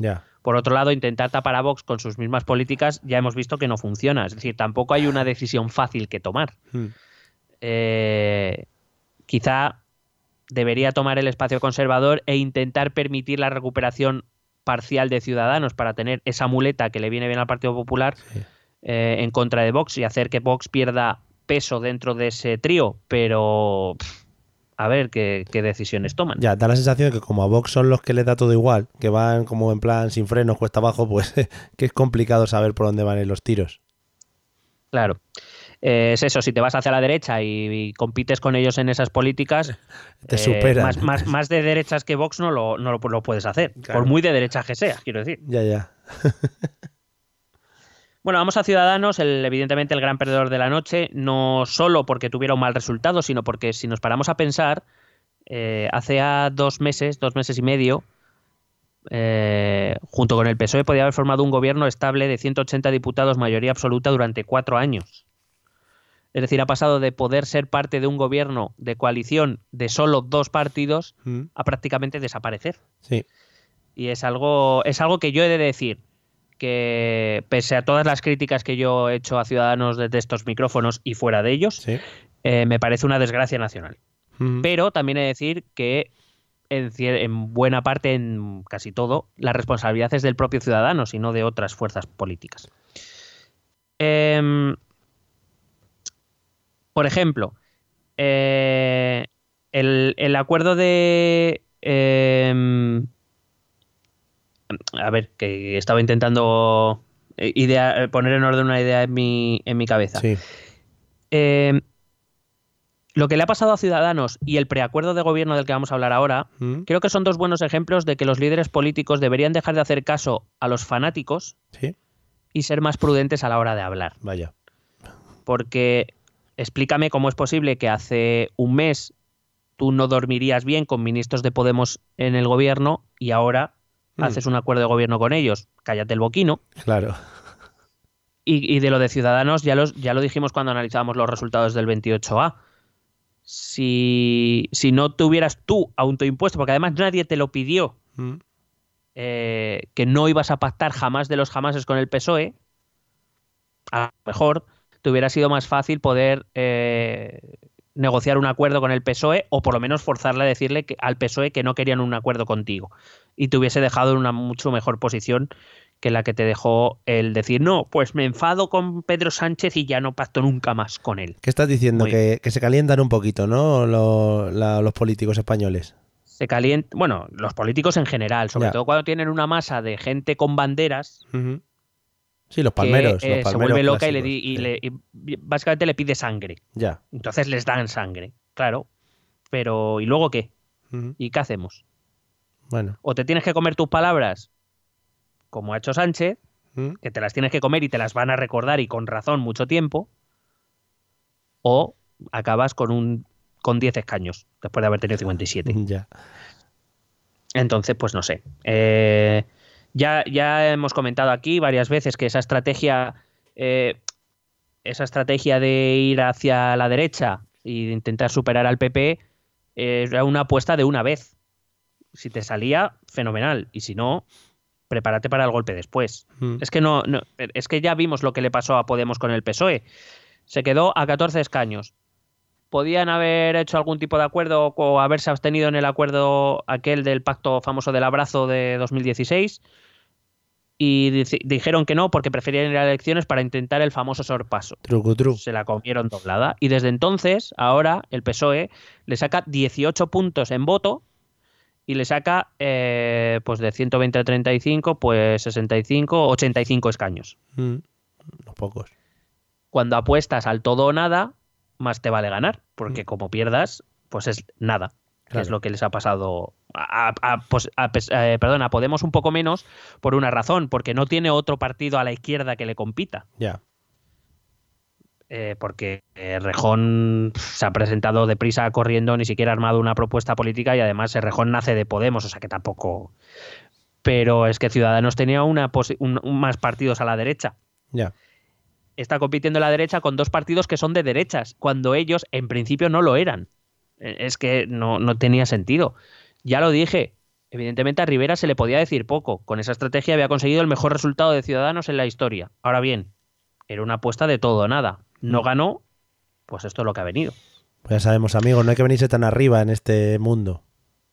Claro, porque eh, además estos resultados electorales explican, desde mi punto de vista, explican dos cosas que, que contrastan o contradicen el propio discurso de Ciudadanos, muy a su pesar, supongo. Lo primero que la mayoría de su voto se ha ido a la abstención, pero sobre todo se ha ido a la derecha, bien al PP, bien a Vox, lo cual eh, implica que lo que todos veíamos y decíamos, que es que Ciudadanos se había vuelto un partido de derechas, era así. Mm. Porque si la parte del electorado que se ha ido a la abstención se va a la abstención porque ellos no querían votar a un partido de derechas, para eso tenían otras opciones, y el votante de derechas ha dicho que para votar esto, que voy a votar a la derecha de verdad. Y, y que dejen ya de decir que son un partido de centro. Por lo menos ahora no lo son. Que asuman su estrategia y ahora veremos qué van a decidir. También voy a hablar del posible futuro. Vale. Y la segunda cosa es que eh, Ciudadanos no ha sido percibido como una herramienta de cambio. Una de las grandes eslogans que utilizó Ciudadanos cuando se presentaba a las elecciones era que ellos venían a regenerar la vida política. Sí. Pero resulta que ha mantenido gobiernos de décadas en Castilla y León, en Madrid, en Murcia, algunos de ellos salpicados por la corrupción, eh, y, no ha desbloqueado la situación porque podía haber pactado con Sánchez y no lo ha hecho. Es decir, entonces, ¿para qué servía el voto a Ciudadanos? ¿A regenerar la vida política y a desbloquear? No. Parece que no Mm. porque puedes defender, por ejemplo, el, el acuerdo al que llegó Ciudadanos con, con el Partido Popular, aunque no diera, y se tuvo que necesitar a Vox, ah, aunque diera, no diera el cambio en Andalucía, porque el PSOE llevaba gobernando 40 años. Mm. Pero es que eso, pero no puedes alegar eso para negociar con el PP un gobierno en Andalucía y luego decir que en Castilla y León, en Murcia o en Madrid, que llevan gobernando veintipico años, 30 años, pero para ahí no vale. Cuando eres un partido inconsistente, por los cambios de opinión, por lo que, porque lo que dices en un territorio no vale en otro, pues al final te acaba pasando factura. Pobretes. Eh, está claro que ser un partido de centro no es fácil. Hemos tenido casos aquí en España a lo largo de toda nuestra historia democrática. Hemos visto a UCD desaparecer, hemos visto al CDS desaparecer, hemos visto a UPyD, bueno, casi ni nacer, pero Sí. nacer y desaparecer. Casi que sí. Mm. Y a Ciudadanos le ha pasado lo mismo, sobre todo porque, por no saber a qué jugaba. Y Ciudadanos, de entre todos esos, es el que más oportunidad ha tenido de tener éxito, pero no lo han sabido aprovechar. Pero si vas a Europa, también verás que ser partido de centro no siempre es fácil. Porque ser partido de centro significa ser un partido que no puede aspirar a ser el partido mayoritario. Hay que asumir que no vas a ser el partido más votado, salvo que se dé una catástrofe nacional para PP y PSOE. Mm. Pero el papel del partido de centro debería ser, según, además, según ellos dijeron cuando aparecieron en la escena nacional, era ser bisagra para, y sobre todo, además venían diciendo no, porque así la bisagra ya no serán los partidos nacionalistas, seremos nosotros. Sí. Pero claro, si resulta que te niegas a pactar con uno de los dos partidos con los que debes hacer bisagra, pues entonces a lo mejor tu utilidad es poca. Ya. Fíjate, si pensamos eh, el nacimiento y éxito de Ciudadanos, que por ejemplo no tuvo o no pudo tener UPyD, se debió a que cuando Ciudadanos dio el salto a la escena nacional, había una serie de circunstancias que favorecieron ese salto y que hicieron ver a buena parte del voto español con simpatía a Ciudadanos. Por ejemplo, te acuerdo, Eh, te recuerdo, estamos con el estallido del, del Prusés, eh, que sabemos cómo afecta a la política española. Había aparecido Podemos recientemente, es decir, un, un populismo de izquierdas. Eh, el PSOE estaba en plena guerra interna, con, nosotros lo contábamos aquí, el, el Jardín Máximo, y el PP estaba eh, rodeado de escándalos de corrupción por doquier. Mm. Claro, pues aparece un partido moderado, de centro, que tiene algunas ideas de izquierda y de derecha, pues hace que el elector lo vea, el elector moderado, se sobreentiende, lo vea con cierta simpatía. Claro. Como una alternativa, sí, guay a los, a los demás. Claro, un partido que viene a luchar contra los nacionalismos, Mm. un partido que eh, trae propuestas más realizables que, por ejemplo, las que ofrecía Podemos, Sí. un partido eh, que parecía tener una calma interna que el PSOE no tenía y un partido limpio, no como el Partido Popular. Claro. Ciudadanos reunía esas condiciones y eso le permitió asentarse, hacerse un hueco dentro del electorado. Pero es que todo eso ya, ha cam- eh, quiero decir, el tiempo borra todo. Eh, el Prusés sigue ahí y Ciudadanos no ha hecho nada para arreglarlo. Podemos sigue aquí y eh, quiero decir, no, no ha cambiado nada. La, la aparición de Ciudadanos no ha hecho que Podemos desaparezca o que, o que haya menos gente dispuesta a votarle. El PSOE, más mal que bien o más bien que mal, se ha recompuesto y casos de corrupción del PP, pues ya le han pasado factura, ha perdido un gobierno por una moción de censura, tiene una dirección nueva, ya no le van a afectar tanto como le afectaban en ese momento. Entonces, y aparte, si venías a sustituir a los nacionalistas para ser partido bisagra y resulta que te niegas a pactar con el Partido Socialista, es que eh, ese sentido que en 2016 o en 2015 tenía Ciudadanos a nivel nacional para muchos electores, ha dejado de tenerlo. Sí. Y al final, Ciudadanos optó, eh, lo dijo públicamente, Albert Rivera, aunque al final quiso moderar un poco en el debate, cuando vio ya que en sus encuestas iba a dar la hostia del siglo. Mm. Eh, dijo, no, no, nosotros, no- nuestra opción prioritaria es formar gobierno con el PP. Ya. Vale, pues entonces olvídate del, del elector centrado de centro izquierda. Claro. Ya lo has perdido. Claro, cuando eh, ni siquiera deberías poner al elector en ese planteamiento. Cuando los electores más centrados del PSOE estén incómodos, deberían ir a ti Mm. y cuando se cambie el, el ciclo electoral será al revés, vendrán los más centrados del PP descontentos con el PP y, y de eso tiene que sobrevivir un partido de centro. ¿Es otro de esos momentos en los que se tenía que haber callado la boca? Eh, sí, bueno, ahí ya es que estaba Ya. yo creo que ahí ya estaba jugando a la desesperada, yo creo que ahí ya no, no tenía muchas más opciones de movimiento. Ya. Y además es que esto se comprueba con hechos. Por ejemplo, eh, han insistido mucho en que ellos son un partido de centro que no ha hecho ni un solo acuerdo con Vox. Y en el fondo el elector dice, me estás tomando por gilipollas. Puede ser que tú no hayas firmado un pacto directamente con Vox. Por cierto, en Andalucía sí lo has firmado. Pero, por ejemplo, en el Ayuntamiento de la Comunidad de Madrid no los has firmado con Vox, pero los has firmado con el PP, que a su vez tiene un acuerdo con Vox Ya. eh, si crees que la gente es tan tonta, la gente moderada que no quiere, por ejemplo, tener nada que ver con Vox, Sí. evidentemente no te va a votar. Claro. Es que eh, es de, es de lógica.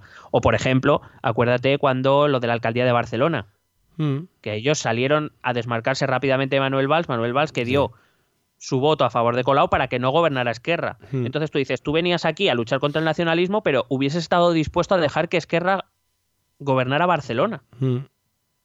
por muy mal que te parezca Colau, había que elegir entre Colau y Maragall. Es que no había más opciones. Y entonces, ¿qué, qué conclusión saca el voto antinacionalista? Es decir, si por ti hubiera sido, hubiera, ahora mismo Esquerra controlaría la ciudad de Barcelona. Mm. Con lo cual no tiene ningún sentido todo lo que me has estado contando hasta ahora. Así que, ya te digo, para el votante de derechas existe una opción que es la original, existe el PP. Para el votante muy de derechas existe Vox. Sí.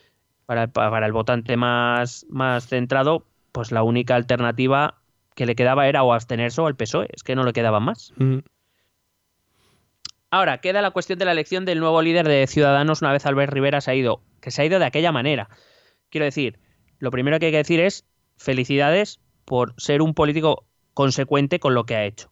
Ha tenido un resultado lamentable y se ha ido. Hay. Yo no estoy convencido de que otros líderes lo hubieran hecho.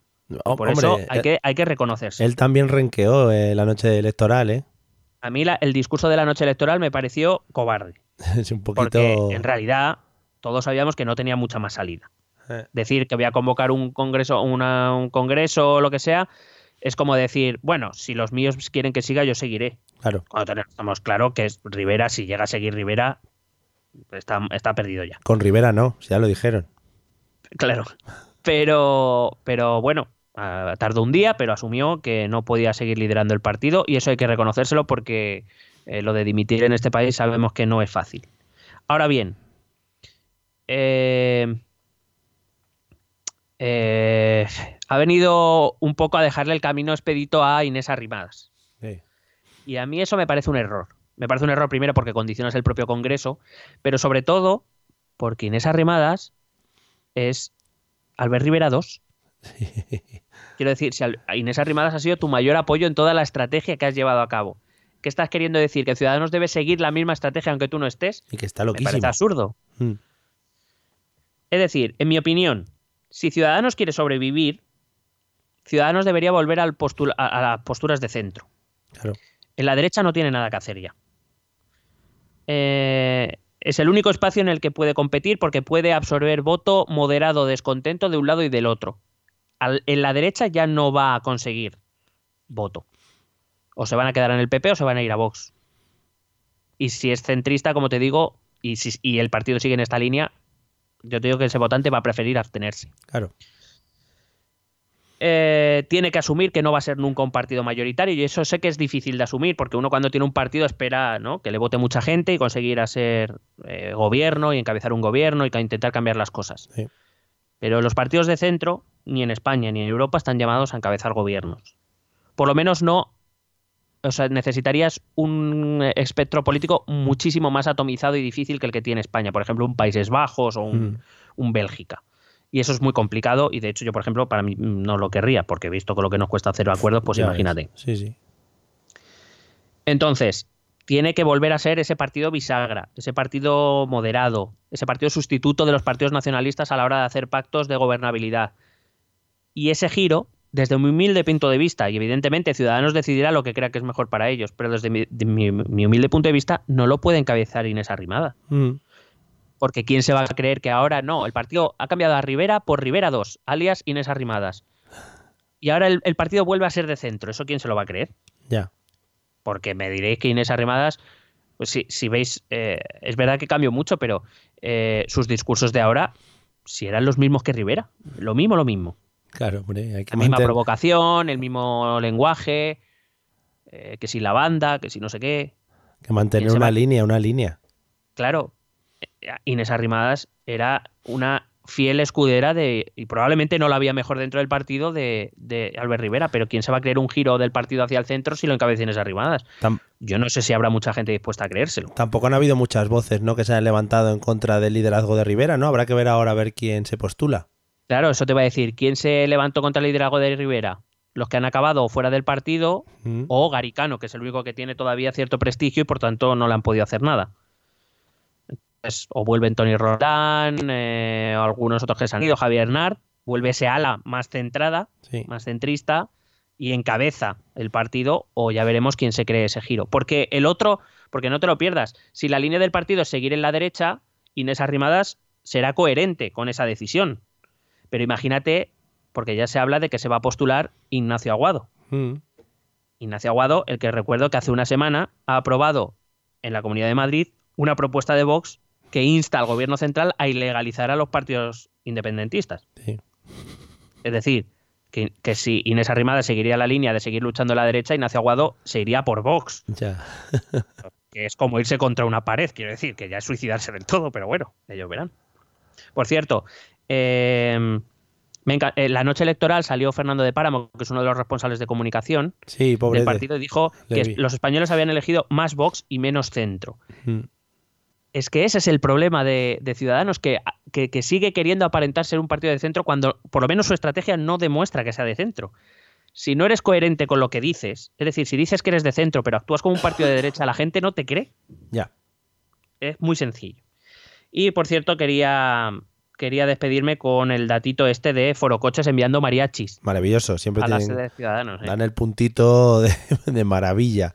Y además ayudan a que este tipo de, bueno, este tipo de partidos que se dan hostias electorales, pues no sufran, ¿no? Y tengan un poquito de celebración. Es maravilloso. Claro, coño, hay que recordar las pisas a, Oh, a Ferraz bonito, cuando el. Jardín Máximo. Eso es. La verdad es que eh, siempre lo decimos, eh, Forocoches, la verdad es que son gente peligrosa en general por sus ideas, pero tienen mucha gracia a la hora de trolear, es así. Claro, hombre, o sea, la pueden liar, la pueden liar, efectivamente, pero hombre, la lían con un poquito de gracia, claro. Claro, coño, por lo menos te ríes en, el- en un momento. Luego más tarde no sé. Claro, luego empiezas a momento- pensar, mm, los votos de estos señores también, bien, y vas mirando y bueno, en fin. Ay, Bueno, respecto a Unidos Podemos, recuerdo que la comparecencia de Pablo Iglesias empezó diciendo, eh, haciéndole una pregunta directa a Pe- Pedro, que era que si se duerme peor con ministros de Podemos que con 52 diputados de la extrema derecha. mm, Me sorprendió que nadie del PSOE saliera a decir eh, ¿y se duerme mejor con 52 diputados de la extrema derecha o con una vicepresidencia y tres ministerios florero? Quiero decir, esa, esa capacidad, esa falta de autocrítica que tienen los partidos, y ahora que hablamos de Podemos, en concreto de Podemos, me parece asombrosa. Yo no digo eh, que evidentemente el PSOE, y ya lo he dicho antes, eh, decidió una estrategia que ha salido mal a España en general, no solo al Partido Socialista. sí. Pero hombre, decir que Unidos Podemos no tuvo ninguna responsabilidad cuando en el Congreso de los Diputados se le ofrecieron públicamente una vicepresidencia y tres ministerios que rechazó, pues sus razones tendrían. Pero hombre, reconoce que esto también es parte de tu, tu responsabilidad. Pues se ve que no, que no toca. Desde luego, Unidas Podemos tampoco tiene mucho que celebrar. Es decir, ha perdido más de 8 puntos desde 2016, desde aquel intento de sorpaso. Estamos hablando de que casi 2 millones de votos menos que en aquella cita electoral. Eh, que eh, ha perdido representantes en elección tras elección y me daba igual que fueran generales, autonómicas, locales, europeas. No ha hecho más que perder desde aquel 2016, bueno, desde 2015, porque de, 2000 de- desde diciembre de 2015 a junio de 2016 también perdió un millón de votos. Eh, y toda la autocrítica que he oído es Pedro Sánchez, que tiene su parte de responsabilidad, si no la mayor, como he dicho antes, y la culpa es de Rejón, que ha dividido a la izquierda.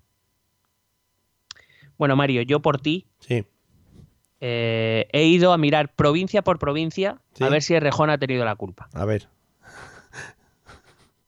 El señor, Eh, el señor, perdona, el chiquito este que está en la sexta, eh, que es como analis- analista político, el- es que no sé cómo se llama, eh, tiene así gafitas y no le hacen mucho caso, y dice números y cosas. Y dice números y cosas, Bueno, no sé, me estoy perdido. Vale, bueno, uno que está en la sexta allí, hay una chica que habla de, también de números y tal, y está él que es como analista político, pero de números. Y hizo- creo que hizo lo mismo, algo parecido a lo que vas a Kiko hacer. y Jan, No lo sé, o sea, Kiko Llaneras, perdón. lo, voy a, lo voy a buscar mientras me lo cuentas. Bueno, pues eh, yo lo he hecho, he ido, o sea, he ido haciéndome todas las provincias en las que se ha presentado más país y eh, he hecho la jodida eh, ley DONT aplicada a que hubiese pasado si todos los votos que han ido al partido de Rejón hubieran ido a Podemos. Y cuidado que empiezo diciendo esto, que ya me parece difícil pensar que todos los votos que han ido a Más País hubieran ido a Unidas Podemos Ya. que ya es una asunción, es decir, es una, es una hipótesis que ya me parece difícil de creer. Pero vamos a ponernos en ese caso, que Mm. todos y cada uno de los votos que han ido a Más País han ido a Unidas Podemos. Bueno, en Madrid no hubiera habido cambios. Ok. En Barcelona no hubiera habido cambios. En Valencia no lo podemos saber.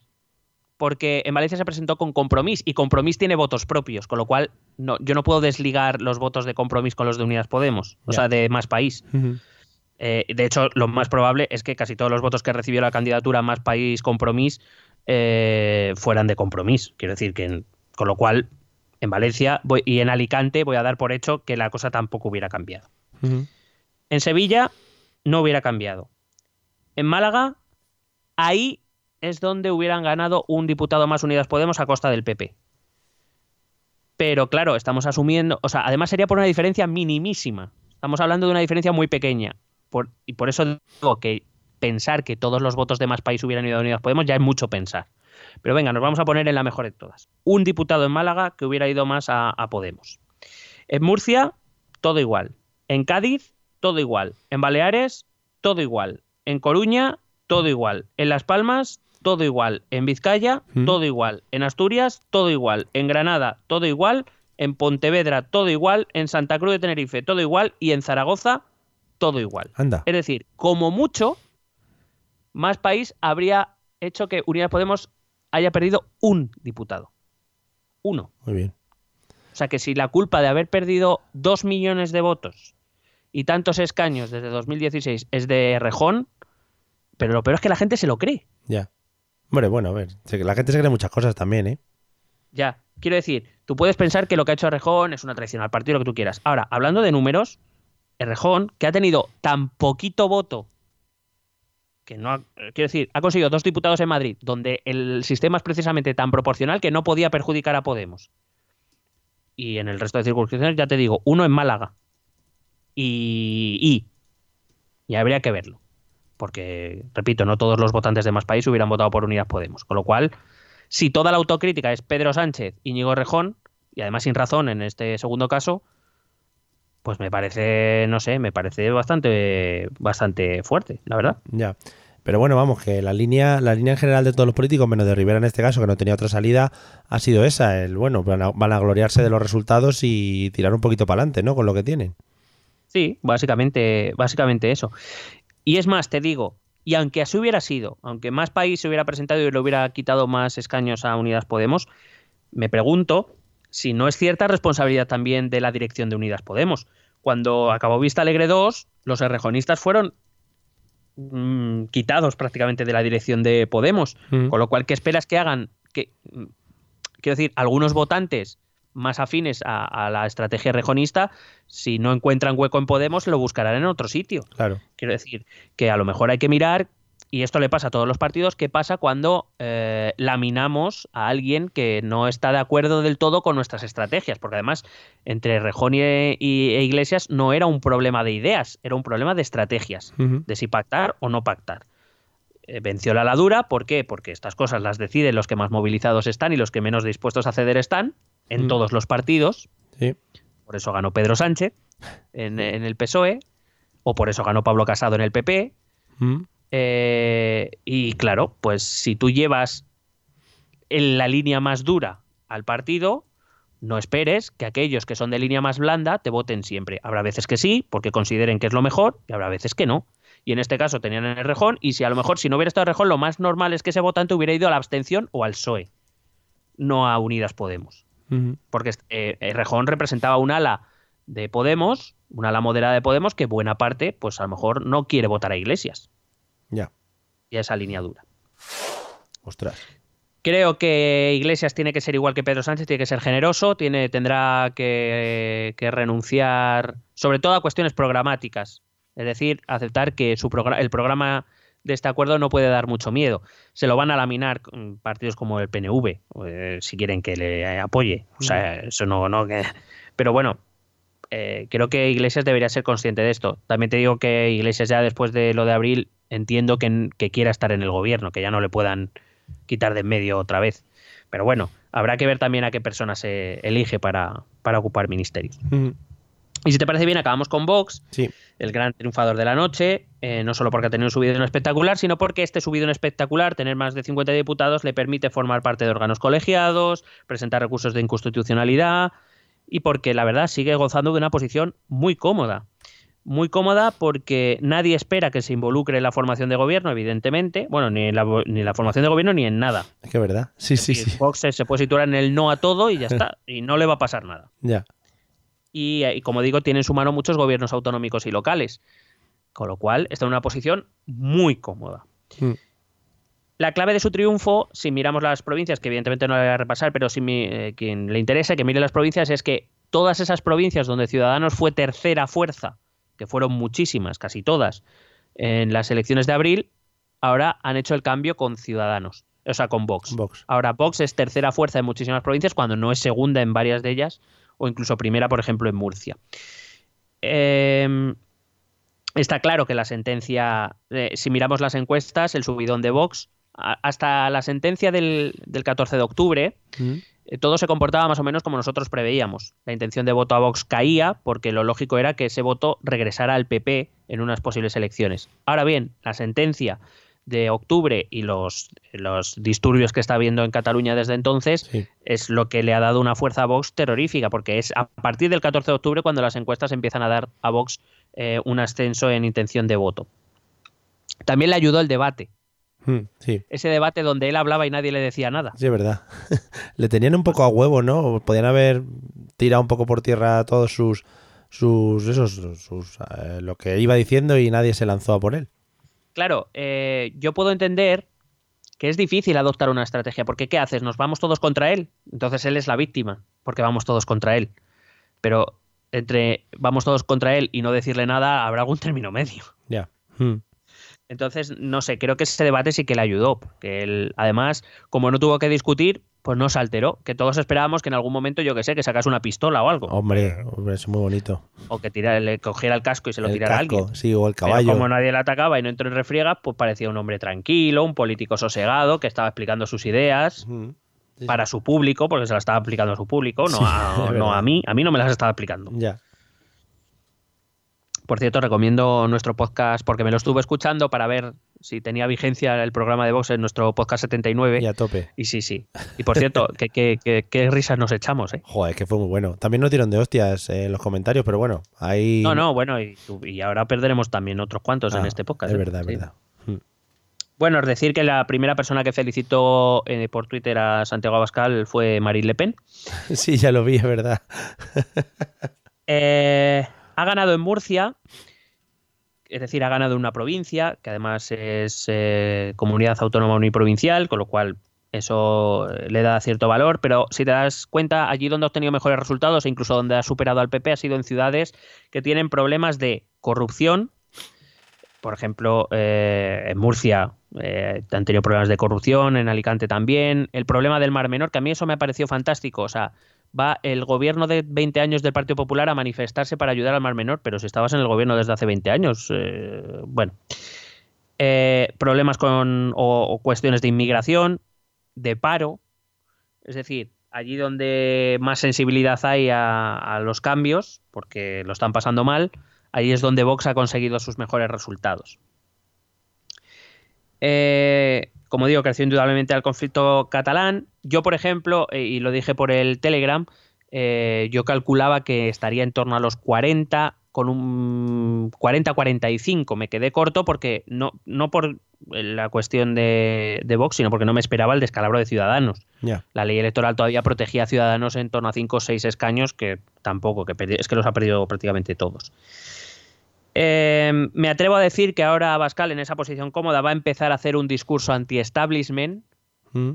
Discurso en el que va a incluir al PP. Por supuesto, el PP es, el establishment también, un poco a lo Trump. Un ejemplo eh, a las élites económicas, a los partidos, a Soros, a la prensa, estos, mm. eh, Ana Patricia Botín. A todos, sí, un poquito de cada.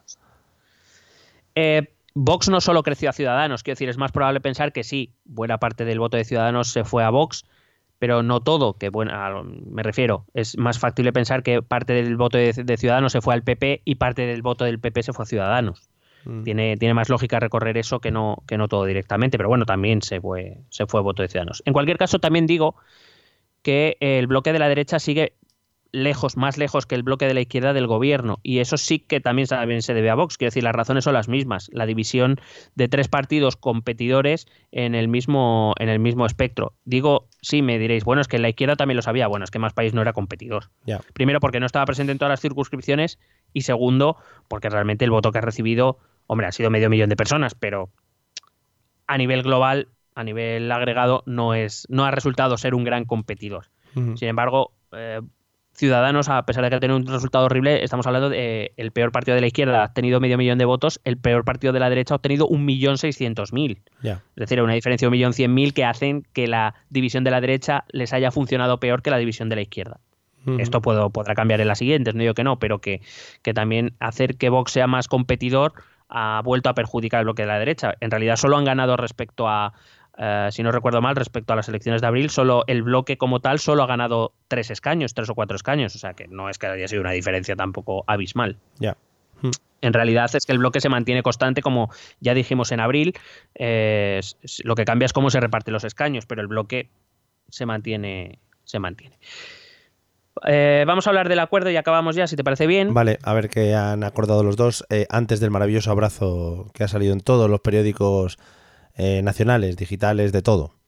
Casi se me salta una lágrima, no te digo más. Con los ojos cerrados de iglesias y todo eso. Es que Hombre, porque. Pablo Iglesias mm, estaba esperando ese momento hace mucho. Me ha llegado un meme buenísimo Mm, Lo de la en mamada. el que pone, en el- seguramente te habrá llegado a ti, en el que ponía eh, eh, lo de la mamada lo dije Sí. por ti, Pedro. Sí, sí.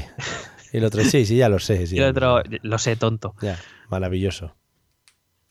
Bueno, eh, el preacuerdo es eso, un preacuerdo. Yo no le doy más importancia que más decir que ahora por lo menos hay una base para hacer un acuerdo de gobierno. De hecho, ellos han dicho que, que, que ya se irá informando de cuáles van a ser el acuerdo programático, que este no es, digamos, estos son los 10 ejes o las 10 líneas que se van a seguir en la negociación. Eh, no sabemos ministros, no sabemos exactamente cuáles son las propuestas concretas, sabemos las líneas argu- argumentales de este, de este acuerdo. Dice, eh, los 10 puntos dice uno, consolidar el crecimiento y la creación de empleo, Maravilloso. que, que- que- que digo yo que entiendo, entiendo que aunque, eh, aunque en ese pacto hubiera estado Vox, diría lo mismo. Sí, no, que- quitar a la gente los empleos es un poco también para la gente esta que dice cuando Podemos llegue al poder eh, va a quitar casas y va a quitar empleos, es para tranquilizarles un poco, ¿no? Y decir, no, no, que al final no. Claro. Eh, de este punto uno dice combatir la precariedad del mercado laboral y garantizar trabajo digno, estable y de calidad. Pero quiero decir que esto lo podría suscribir cualquier partido. Vale, pues sí. El punto 2 dice trabajar por la regeneración y luchar contra la corrupción, Vale. proteger los servicios públicos, especialmente la educación, eh, la sanidad pública y la atención a la dependencia, eh, incluyendo el impulso a las escuelas infantiles de 0 a 3 años, que recuerdo era algo que llevaban todos los partidos políticos en Sí. su programa, Muy bien. eh, menos Vox. Dice blindaje de las pensiones de nuestros mayores, cosa que dicen, dice por ejemplo el Partido Popular, y asegurar la sostenibilidad del sistema público de pensiones, es decir, lo mismo que diría cualquiera, su revalorización conforme al coste de la vida, es decir, lo mismo que, haría- que diría cualquiera, la vivienda como derecho y no como mera mercancía, bueno, aquí quien se, pero vamos, que es como decir nada y menos, Mm. apostar por la ciencia, dignificar las condiciones del trabajo del sector, recuperar talento emigrado, vamos, lo que llevamos escuchando Sí. tanto tiempo. Luego dice controlar la extensión de las casas de apuestas, que como es un tema que Sí, se ha ojalá. puesto muy de moda, tampoco descartaría que, por ejemplo, bueno, de hecho, el Ayuntamiento de Madrid ha suspendido, eh, o sea, no se pueden, de momento, han suspendido, no lo han prohibido, pero han suspendido que se abran más casas de apuestas. La el Ayuntamiento de sí. Madrid, el PP, Ciudadanos y Vox. Quiero Mm. decir que tampoco esto es algo, no que digas tú, uy, que, que de izquierdas es esto. Sí, sí, sí. El punto 3 dice lucha contra el cambio climático. Hombre, Eh, la transición ecológica justa, la protección de nuestra biodiversidad y la garantía de un trato digno a los animales. Pues fíjate, pues para adelante con ello. Punto 4. Fortalecer a las pequeñas y medianas empresas y a los autónomos. Fíjate. Se, se ve que es un acuerdo de izquierda porque en vez de los autónomos pone los, las, autónomos, autónomas. Los autónomos. Pero lo que es por el contenido no... Quiero decir, Maravillas. Habrá que ver, har- haremos un especial cuando saquen el, el acuerdo de gobierno, que eso va a ser maravilla. de todas maneras, o sea, yo creo que no puede haber sector más frustrado que los autónomos. Joder. Porque siempre les prometen mil cosas y nunca nadie hace nada. Es impresionante. Y, pero luego siempre te dicen, bueno, pero y los autónomos de Inglaterra, eso sí que viven bien, jajaja, y se ríen de ti. Bueno, en fin. Sí. Somos. Eh, facilitar desde la administración las bases de la creación de riqueza, bienestar y empleo, así como el impulso digital, Vaya. con hubs, sandbox. y Los, demás. y, los e-games y todos, sí. Sí, a ver si sacan ya lo de la industria del videojuego, que lo tenían todos en el programa electoral y tampoco hace Sí. nadie nada. El FIFA, el FIFA, van a sacar todos, el nuevo FIFA. El punto 5 dice aprobación de nuevos derechos que profundicen en el reconocimiento de la dignidad de las personas como el derecho a una muerte digna, a la Ujú. eutanasia, la salvaguarda de la diversidad y asegurar España como país de memoria y dignidad. Que quizás este es el punto en el cual los partidos de, por ejemplo, Ciudadanos, Sí. bueno, Ciudadanos en, en teoría en eutanasia y eso sí que estaba en el barco, pero PP no, evidentemente. Pero bueno, que no tampoco es nada concreto. O sea, no. Ya, es un poco que lo vamos mirando. Sí. Punto 6. Asegurar la cultura como derecho y combatir la precariedad en el sector. Fomentar el deporte como garantía de salud, integración y calidad de vida. Claro que sí, hombre. Pero podía haber firmado Pablo Casado perfectamente. Hombre, y Guardiola. Correcto. Punto 7. Políticas feministas. Garantizar la seguridad, la independencia y la libertad de las mujeres a través de la lucha decidida contra la violencia machista, la igualdad retributiva, el establecimiento de permisos de paternidad y maternidad iguales e intransferibles, el fin de la trata de seres humanos con fines de explotación sexual Joder. y la, la ley que no sé por qué hay que hacer. Es decir, que ya el Estatuto de los Trabajadores dice que a igual trabajo, igual sueldo. Mm, Pero bueno, si hay que hacer una ley será porque no nos ha quedado muy claro. Claro, bueno. Punto 8 dice revertir la despoblación. Apoyo decidido a la llamada España vaciada. Que lo podría haber firmado Pablo Casado perfectamente, incluso Hombre. Santiago Abascal. Sobre todo cuando se subieron los tractores. Ahí fue maravilloso también. Y por cierto, aquí aprovecho para decir por segunda vez públicamente, la primera fue en el chat de Instagram, de Telegram, Telegram. perdón, que yo estoy a favor de la despoblación. Muy bien. Ahí lo dejo para que perder unos cuantos oyentes. Guay, y ya tope. en algún programa explicaré que esto es para crear hype. Vale. A ver, no es que esté a favor de la despoblación, sino que no me parece algo. eh, como es. mm, No, me parece algo des- de- desesperado, o sea, que, pase algo porque se vaya más gente a las ciudades. Vale, vale. De no, hecho- no, te expliques. Bueno, no- y ahí, ahí lo voy a dejar. Vale, vale. Sí, sí, sí. Punto 9. Garantizar la convivencia en Cataluña. Mm. El gobierno de España tendrá como prioridad garantizar la convivencia en Cataluña. Esto siempre me ha, per- me ha resultado fatal, o sea, pero si ya lo has puesto al principio, ¿por qué lo repites en la siguiente frase? Por si acaso. Bueno, y la normalización de la vida política. Con ese fin se fomentará el diálogo en Cataluña buscando Oh. fórmulas de entendimiento y encuentro, siempre dentro de la Constitución. Eh, Quiero decir, Como debería ser, ¿no? También te digo. que esto lo ha firmado Podemos, siempre dentro de la Constitución. Claro. No lo digo por si acaso.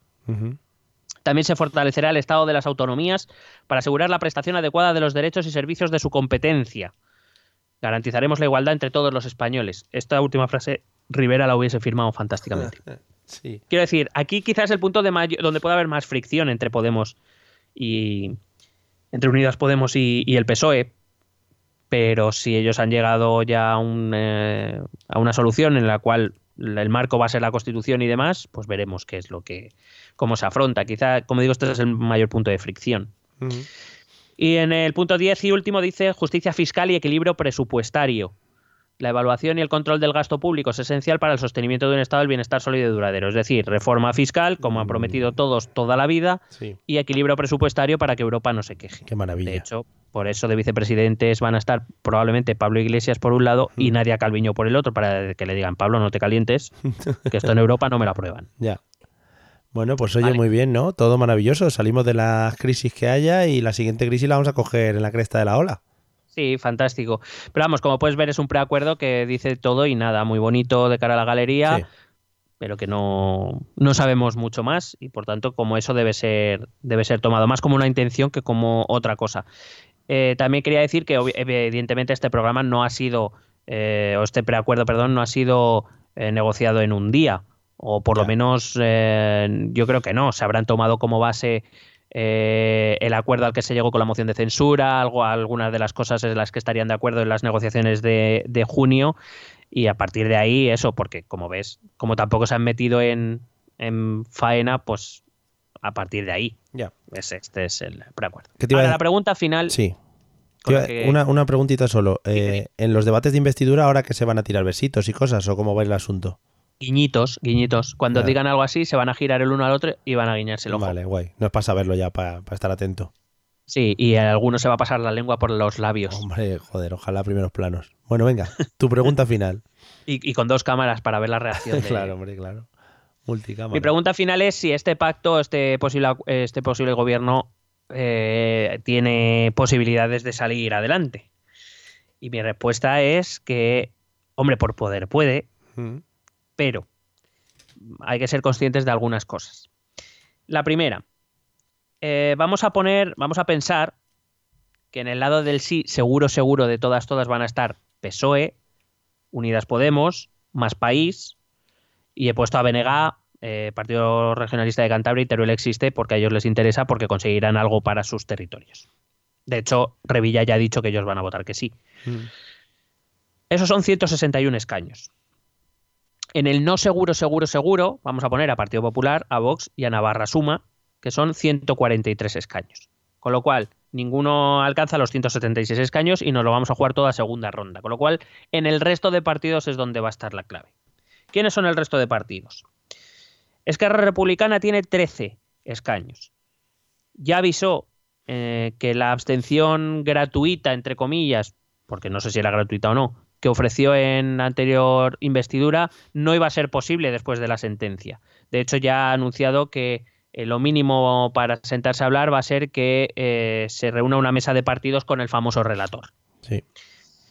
Eh, hay que tener en cuenta una cosa. Ha salido la sentencia y en Cataluña huele a elecciones.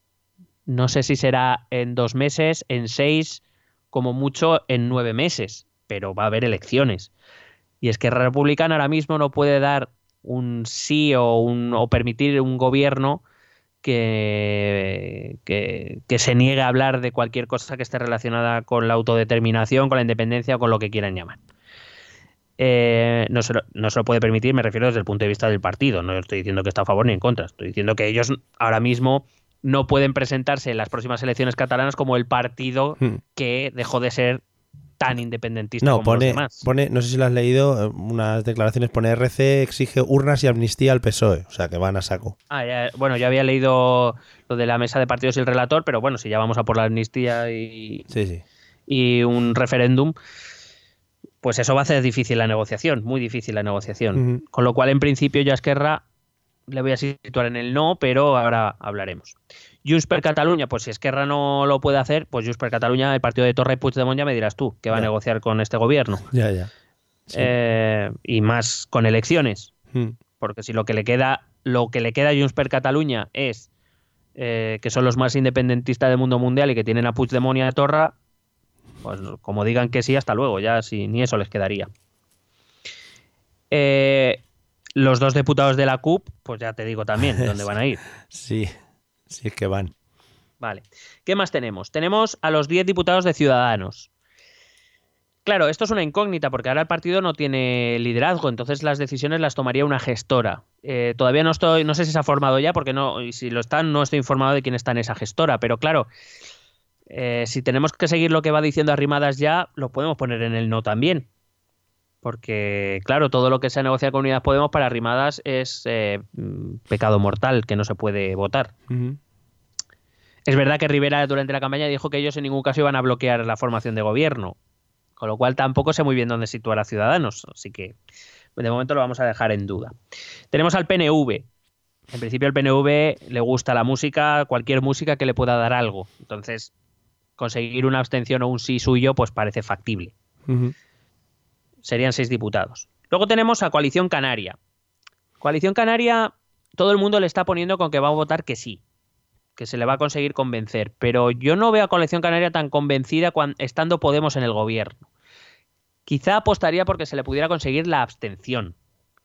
Pero yo no veo a Ana Oramas mmm, votando que sea un gobierno en el que está Pablo Iglesias de vicepresidente. No lo veo, por lo menos no lo veo tan fácil como lo ve la gente. Ya. Y luego, por último, está eh, EH Bildu. Bueno.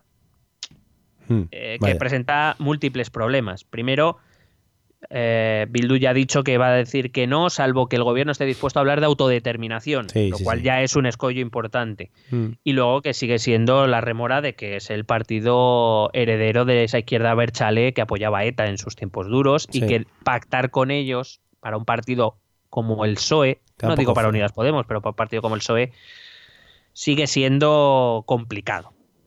Uh -huh. Así pues, revisando, te diría que la opción más probable es que voten que sí, el PSOE, Unidas Podemos, Más País, BNG, el Partido Regionalista de Cantabria, Teruel existe y vamos a añadir al PNV. Serían 167 escaños. Mm. ¿Que van a votar que no, seguro o casi seguro? PP, Vox, Ciudadanos, Junts per Catalunya, eh, CUP y Navarra Suma. Esos son 163 escaños, es decir, hay más no es que sí es. Sí.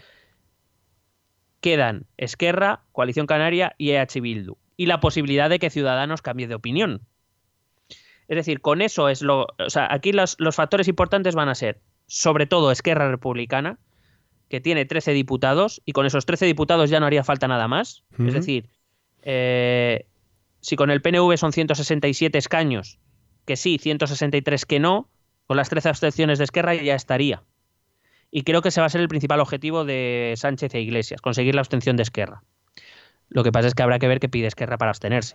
Pues eh, cositas ricas, como ya te he dicho. Por lo que dicen. Porque los, Sí, porque los dos de Coalición Canaria, que por eso yo les veo más en el no, porque realmente Coalición Canaria no marca una diferencia. Ya.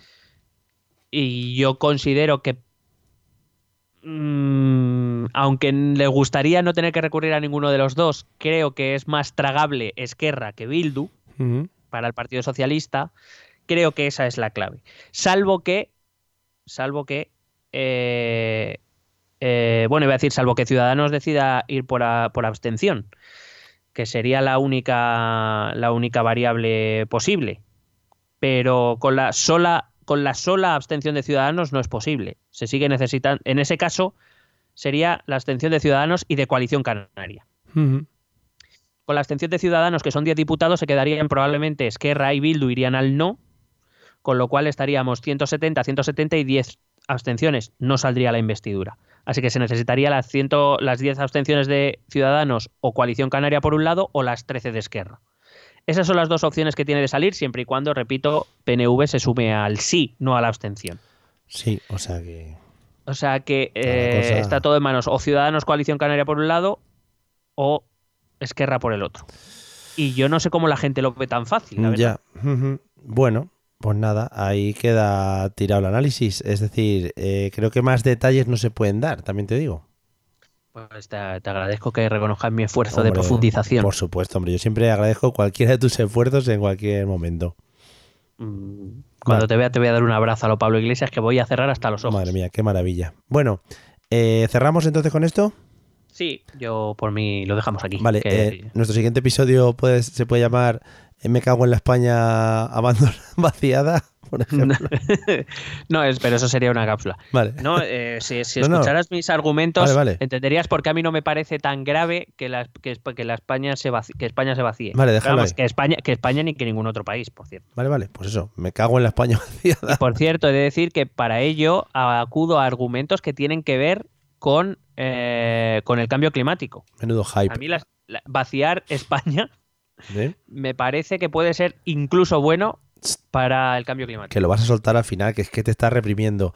Vamos a Es que- escuchar, Es que es un tema que es que, madre mía. vamos a escuchar los métodos de contacto y si alguno quiere mandarle alguna de sus teorías sobre la España vaciada, pues los puede hacer en los siguientes métodos de contacto. ¿Quieres preguntarnos algo? ¿Proponernos algún tema? ¿Exponernos tu opinión? Ponte en contacto con nosotros. Es muy fácil. Envíanos un correo electrónico a esta dirección. Esto también es política.gmail.com. También puedes escribirnos en nuestra página de Facebook. Esto también es política. O en nuestra cuenta de Twitter, arroba etepolítica. O si lo prefieres, visita nuestro blog. Esto también es política.wordpress.com. Recuerda que puedes suscribirte a nuestro canal de YouTube. Y si quieres charlar con nosotros directamente, únete a nuestro grupo de Telegram. Busca el enlace en nuestras redes sociales. Porque tú también formas parte de Esto también es política. En fin, pues nada, esperaremos también a ver qué pasa con los gobiernos, a ver si por fin tenemos un presidente que nos pueda representar por allá por los mundos y que se mueva y que vaya allí a sus cosas, a sus movidas, que eso es lo bonito de tener presidente, poder mandarle a sitios, que vaya allí, que se choque las manos con la gente, a mí eso me parece muy bonito. Claro, coño, y más si mandas a un presidente guapo, joder. Claro, ¿tú crees que eh, Pablo va a querer ir detrás de Pedro todo el rato? Ahora. Eh, bueno, al principio irá detrás, pero seguro que en algún momento querrá ir delante. Uh, cuidado, eh. Claro, eso es como jugar al trenecito, a veces toca adelante, a veces toca Claro, detrás. hombre, no, no vas a morder almohada siempre, joder. Vale, pues nada, pues después de esta reflexión maravillosa, que yo creo que es cerrar por todo lo alto, nos vamos a despedir amigos hasta el próximo episodio, que será, bueno, pues también espectacular como este, y ya veremos a ver de qué hablamos. Porque puede ser que pasen cosas la semana que viene y digamos, pero ¿qué ha pasado? ¿Pero qué ha pasado? Eh, iré recuperando mi voz poco a poco, eso también lo voy diciendo, porque ya a estas edades no cambia la voz, o sea que ya la próxima será la voz buena, espero. Y nada, espero que os haya gustado esta nuevo, este nuevo girito de voz. Nos vemos en el próximo episodio. Venga, hasta luego. Besete.